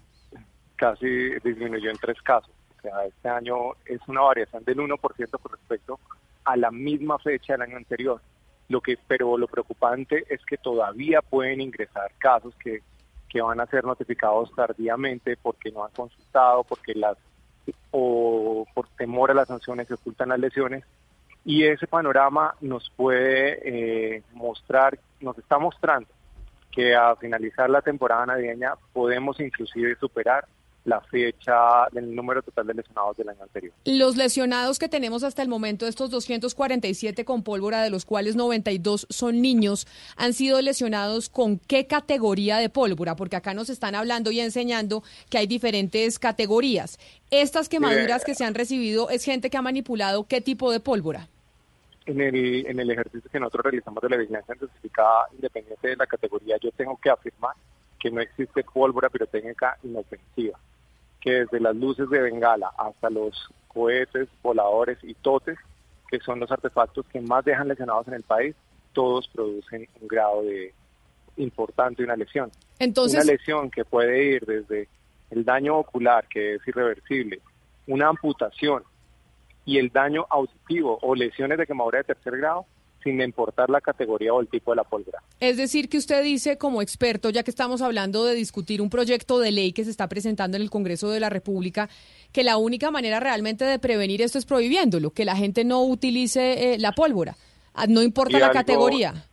Y algo que sí, claro, es que eso está, eso es facultado, está facultado en la ley 670 del 2001, donde los alcaldes tienen esa, esa posibilidad, alcaldes y gobernadores, de prohibir el uso de la pólvora. Pero señor Y es lo que realmente impactaría para que esta situación disminuya. Señor Quija, ahorita el señor Carvajal nos estaba exponiendo un estudio en, en Medellín en Antioquia, donde, donde nos dice que se prohibieron todas las categorías y que aún así, pues Antioquia sigue siendo el departamento que más quemados tiene. Entonces, esto, pues lo que, lo que nos muestra es que la prohibición lo que hace, digamos, es incentivar el uso de pólvora que no está registrada, que es más peligrosa y pues que quema más.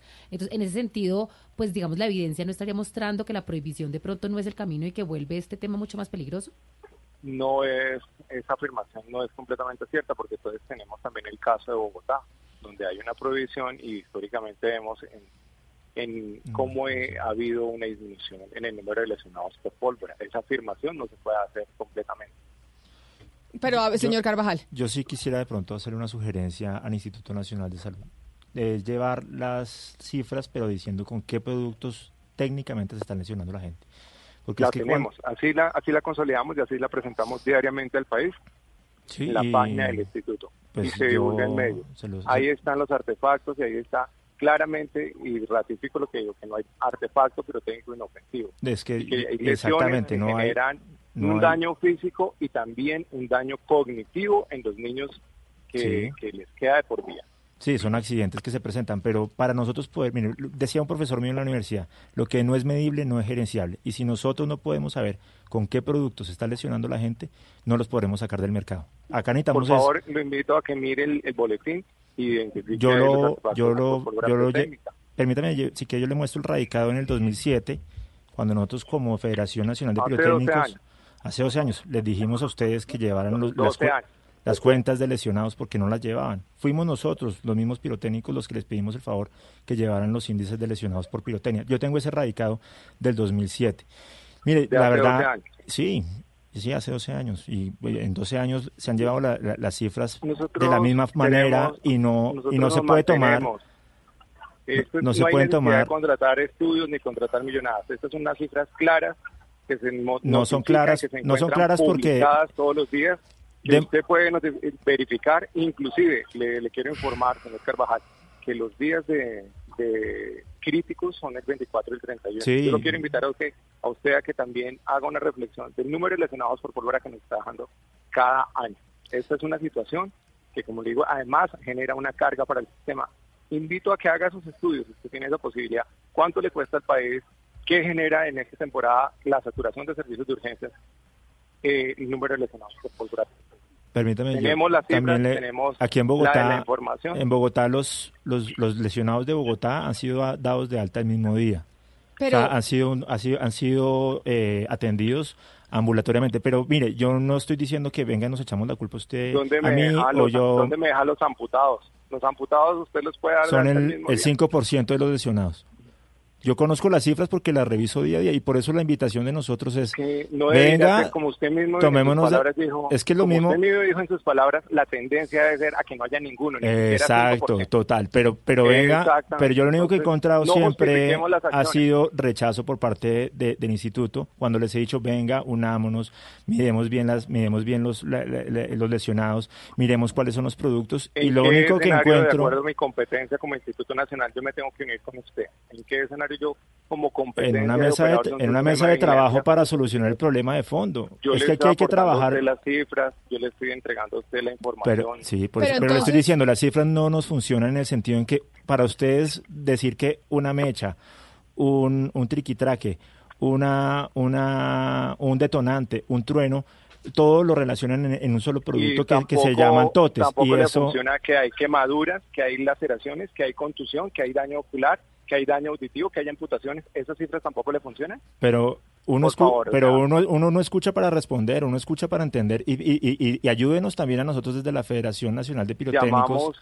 Llamamos, al entendimiento y es la posición que eh, tenemos. Bueno, pero, bueno déme una cita hoy si quiere, yo lo visito y volvemos otra vez, si es el caso, a, revisar este tema de fondo. Pero... Usted, ustedes lo que piden precisamente al Instituto eh, de Salud es Nacional de Salud es que diferencien cuáles son los productos que están quemando a la gente para que ustedes puedan vender los que no queman y prohibir los que sí queman. Exacto. Pero, pero según lo que entiendo, lo que dice el, el doctor Quijada, doctor Quijada, todos queman, no hay ningún producto de pólvora que sea inofensivo. Entonces, básicamente. Y la respuesta es la prohibición según el Instituto Nacional de Salud. Las luces de bengala producen daño ocular. O sea, no? O sea, más Esa es la prohibición que tenemos que nosotros hacer. O sea, básicamente por profesionales y no Pero la, la, prohibición sí solucionará, sí solucionará el problema de fondo de los lesionados en nuestro país. O sea, es que miremos el tema, el tema del alcohol prohibirlo no no solucionó el problema. Antes lo aumentó, generó mafias, generó una cantidad de cosas. Nosotros desde la Federación Nacional de Pirotécnicos... De casos como Bogotá. Nosotros estamos, tenemos las cifras, o sea, eso no necesitamos... No, claro, igual que el eh, alcohol... Mayor interpretación. Igual que el alcohol emborrecha y una cantidad de vicios, pues generan consecuencias nocivas para la salud. Pero, pero no nos embargo, a lo que pero es venga, Yo, pero, por eso, pero, quiero, entender la posición. El debate, doctor Pombo, ya le dejo a usted hacer la pregunta de que hay muchas... O sea, el alcohol, el borracho y no está prohibido, pero la marihuana y la cocaína hacen daño también y si están prohibidas porque hay el debate que hace daño, entonces no debería venderse. O por ejemplo, como el debate de las armas. Deben venderse las armas, las, la gente, un ciudadano de a pie que no sea de la fuerza pública puede comprar un arma y utilizarla sí o no. Es ese mismo debate. El doctor Carvajal, pues es el representante de la industria pirotécnica que obviamente tiene que defender su industria, que sabe que igual no es inofensiva, pero dice yo defiendo mi industria porque si no, no se quedan 25 mil familias sin empleo. No, pero fíjese usted que lo que me llamó poderosamente de la intervención de Carvajal fue totalmente lo contrario. Yo pensé que iba a defender a ultranza la no prohibición y lo que está diciendo es que prohibamos racionalmente, muy al estilo de lo que está proponiendo la representante Pero lo que dice el doctor Quijada dice es que, se, todo es malo. Entonces el que se está oponiendo es el INS, Instituto Nacional de Salud. Allá iba encaminada mi pregunta, doctor Quijano, porque entiendo, repito, que el gremio que representa 25 mil familias y una producción de 60 mil millones de pesos al año está diciendo, oiga, regúleme, sí, como corresponde, sí, pero de manera inteligente. Por ejemplo, miremos a ver si eh, prohibimos el uso a los particulares de la categoría 2, volcanes, totes, voladores, etcétera, pero no me prohíba la categoría 1, chispitas, mariposas, velas eh, de cumpleaños, etcétera, etcétera. Triquitraques, Triquitraques, esas, esas cosas. ¿Eso le eh, satisfacería al Instituto Nacional de Salud? Eso no es competencia de nosotros establecerlo. La no, no, claro que no. De nosotros Usted llevan estadísticas y estudios. La competencia de nosotros es la operación del sistema de vigilancia y aportar y dar a comunicar, a, la, a conocer a la comunidad en general, a tomadores de decisiones, lo que hoy está ocurriendo con respecto a la, situación de pólvora pirotécnica. Le reformulo la pregunta. ¿Usted cree que bajaría sustancialmente la quemadura de niños, niñas y adolescentes privados si se reglamenta a través de una ley en todo el territorio nacional la prohibición de la categoría 2, pero la permisión de la categoría 1? Eh, nosotros no, no conocemos de, categorías, porque es que una persona que atiende, un médico que atiende un lesionado por pólvora, créame que no tiene la, la, la capacidad de, de identificar qué categoría es. Exacto, o sea, ah, por eso ustedes no discriminan la información, porque no, importa, está nosotros, Exacto. Y, porque es allí donde... le digo, en general, independiente de la categoría, cualquier artefacto pirotécnico hoy nos está dejando ese tipo de lesiones y ahí están las estadísticas discriminadas por tipo de pero, pero yo sí quiero hacer una intervención. El tema es que si, si nosotros no somos tomadores de decisiones, pues ayúdenos también a saber con qué productos están lesionando la gente para poderlo retirar del mercado. O sea, nosotros también somos unos tomadores de decisiones en la actividad de la pirotecnia. Nosotros, como pirotécnicos que estamos en función de la vida y de las personas, sabemos que hay que trabajar de una manera responsable, legal, segura. Y también quiero hacer un, llamado es, y, y hacer más claros en el tema. En Bogotá no está prohibida la actividad, está reglamentada con el decreto 360 eh, se generó un comité de pólvora que habla de, todos los controles que se debe ejercer por parte de, la Alcaldía Mayor de Bogotá para reglamentar la actividad. Y vemos que los índices de lesionados en lo que es Bogotá, Cundinamarca y Boyacá bajan porque nosotros hacemos un trabajo articulado con esas con esos entes de control. Pero mire, señor Carvajal, permítame preguntarle a la representante de la Cámara, Catherine Miranda, sobre eso que está diciendo el doctor Quijada del Instituto Nacional de Salud. Si usted, representante, está de acuerdo con lo que expone el, el doctor Quijada, que vemos que tiene pues una óptica distinta a la que tiene el señor Carvajal, que es el representante de los pirotécnicos en eh, aquí, en Bogotá. ¿Usted ¿Coincide con lo que dice el señor Quijada del Instituto Nacional de Salud? ¿Está en esa línea y el proyecto lo que busca es precisamente ir en la, en la línea de la prohibición? Bueno, hay que decir que este proyecto tuvo la posibilidad de tener una audiencia pública donde estuvo la directora del instituto, la doctora Marta Ospina, participaron la directora también de el, del Simón Bolívar de Quemados, y pirotécnicos y personas muy conocedoras del tema y se llegó a una a una, un punto que era hay que reglamentar y reglamentar no significa prohibir totalmente. Nosotros no queremos, nuevamente insisto, la prohibición de espectáculos pirotécnicos manejados por expertos. No, no queremos prohibirla. Eh, dos, creemos que pero digamos que yo creo de categoría 1 representante yo creo que el, tema de los expertos no está en discusión es decir nadie está en contra de que los expertos puedan manejar un, un show pirotécnico el 31 de diciembre. pero la, industria pirotécnica a nivel mundial sí ha venido enfocándose en el tema del medio ambiente porque si nosotros desde la desde desde desde desde el tema de, de, la pirotecnia sí creemos que hay que eh, disminuir ese impacto ambiental que se puede que, puede producir un espectáculo categoría 3. Por eso las decisiones tienen que ser técnicas, no morales. Y es allí donde nosotros también invitamos al Instituto Nacional de Salud a que nos ayude a llevar unas cifras más claras. Pero adicionalmente el trabajo de nosotros es técnico. pero adicionalmente creo que el Instituto Nacional de Salud y el mismo Hospital Simón Bolívar nos ha permitido tener unas luces frente a cuáles son los, digamos, los artefactos que más están quemando.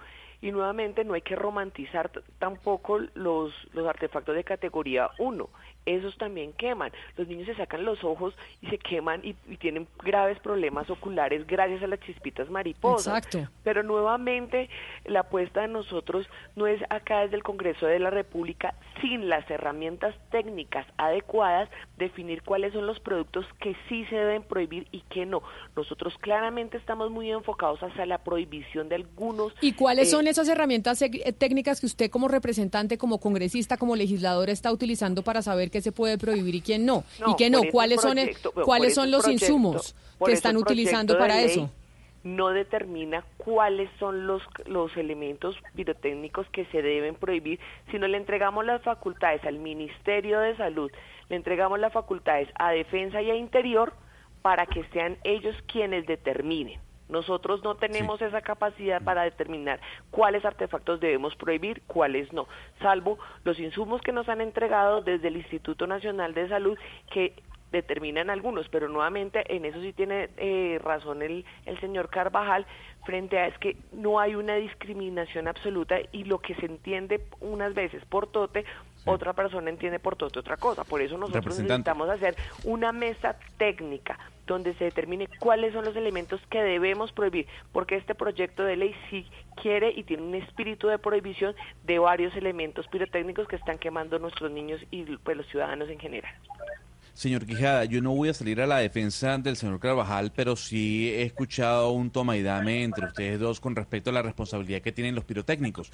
Pero yo quisiera saber cuál es su opinión sobre los padres, porque esta misma pregunta se le hicimos o le hicimos al comienzo de la conversación, usted no estaba en línea, y quiero saber cuál es la opinión que usted tiene sobre los padres irresponsables que al final son los que le compran la pólvora que no pueden tener los niños o que no pueden comprar. Sí, desafortunadamente nosotros vemos que los un porcentaje importante de niños lesionados, 6%, estaba acompañado de padres en efectos de alcohol. Y acá hay que hacer un llamado también a la comunidad, a la sociedad, a, la conciencia social de padres y cuidadores sobre el no hacer este tipo de conductas de riesgo que hoy nos están aportando un número importante de lesionados. El 40% aproximadamente de lesionados por pólvora adultos estaban en efecto, en, estaban consumiendo alcohol.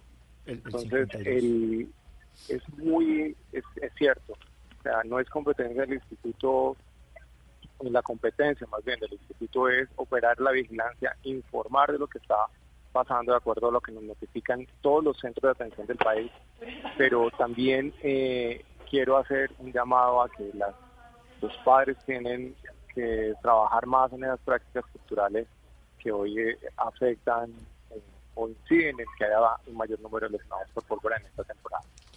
Representante Miranda, yo quiero preguntarle eh, sobre su proyecto de ley y qué contempla el mismo sobre la protección a la, a la fauna silvestre, porque hemos visto que... Que era lo que decía el señor Carvajal, que la industria pirotécnica va hacia allá, porque obviamente... Mata, a los pájaros. Es que todo lo que es silvestre, porque yo si yo tengo un animal doméstico, yo lo puedo proteger, pero todo lo que es silvestre, por ejemplo, en, Antioquia, en Medellín, todos los, a los pájaros que están al aire libre oyen la pólvora, se les revientan los oídos, no pueden volver a sus, a sus nidos, se desubican, o sea, la verdad es que es una tragedia ambiental importante. ¿Qué contempla el, el proyecto de ley con respecto a estos impactos en, la fauna?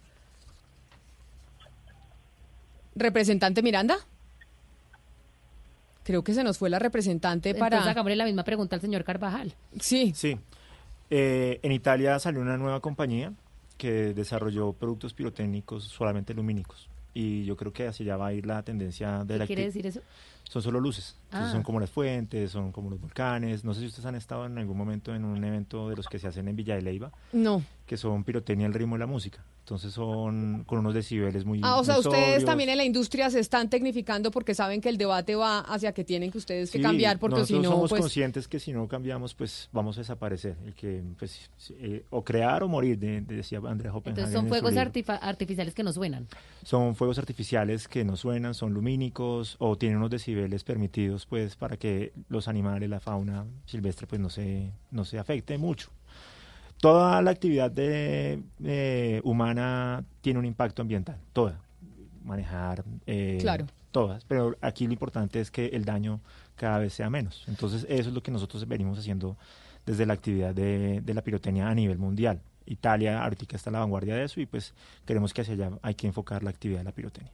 Son 247 quemados por pólvora hasta el 2000 eh, hasta esta fecha, 2016 eh, de diciembre de 2019. Estos 247 son eh, doctor Quijada, van de qué fecha a qué fecha? Esta la la vigilancia certificada arrancó el primero de diciembre. Es decir, en estos 16 días de diciembre llevamos ya 247 personas quemadas, de las cuales 92 son niños. Es correcto.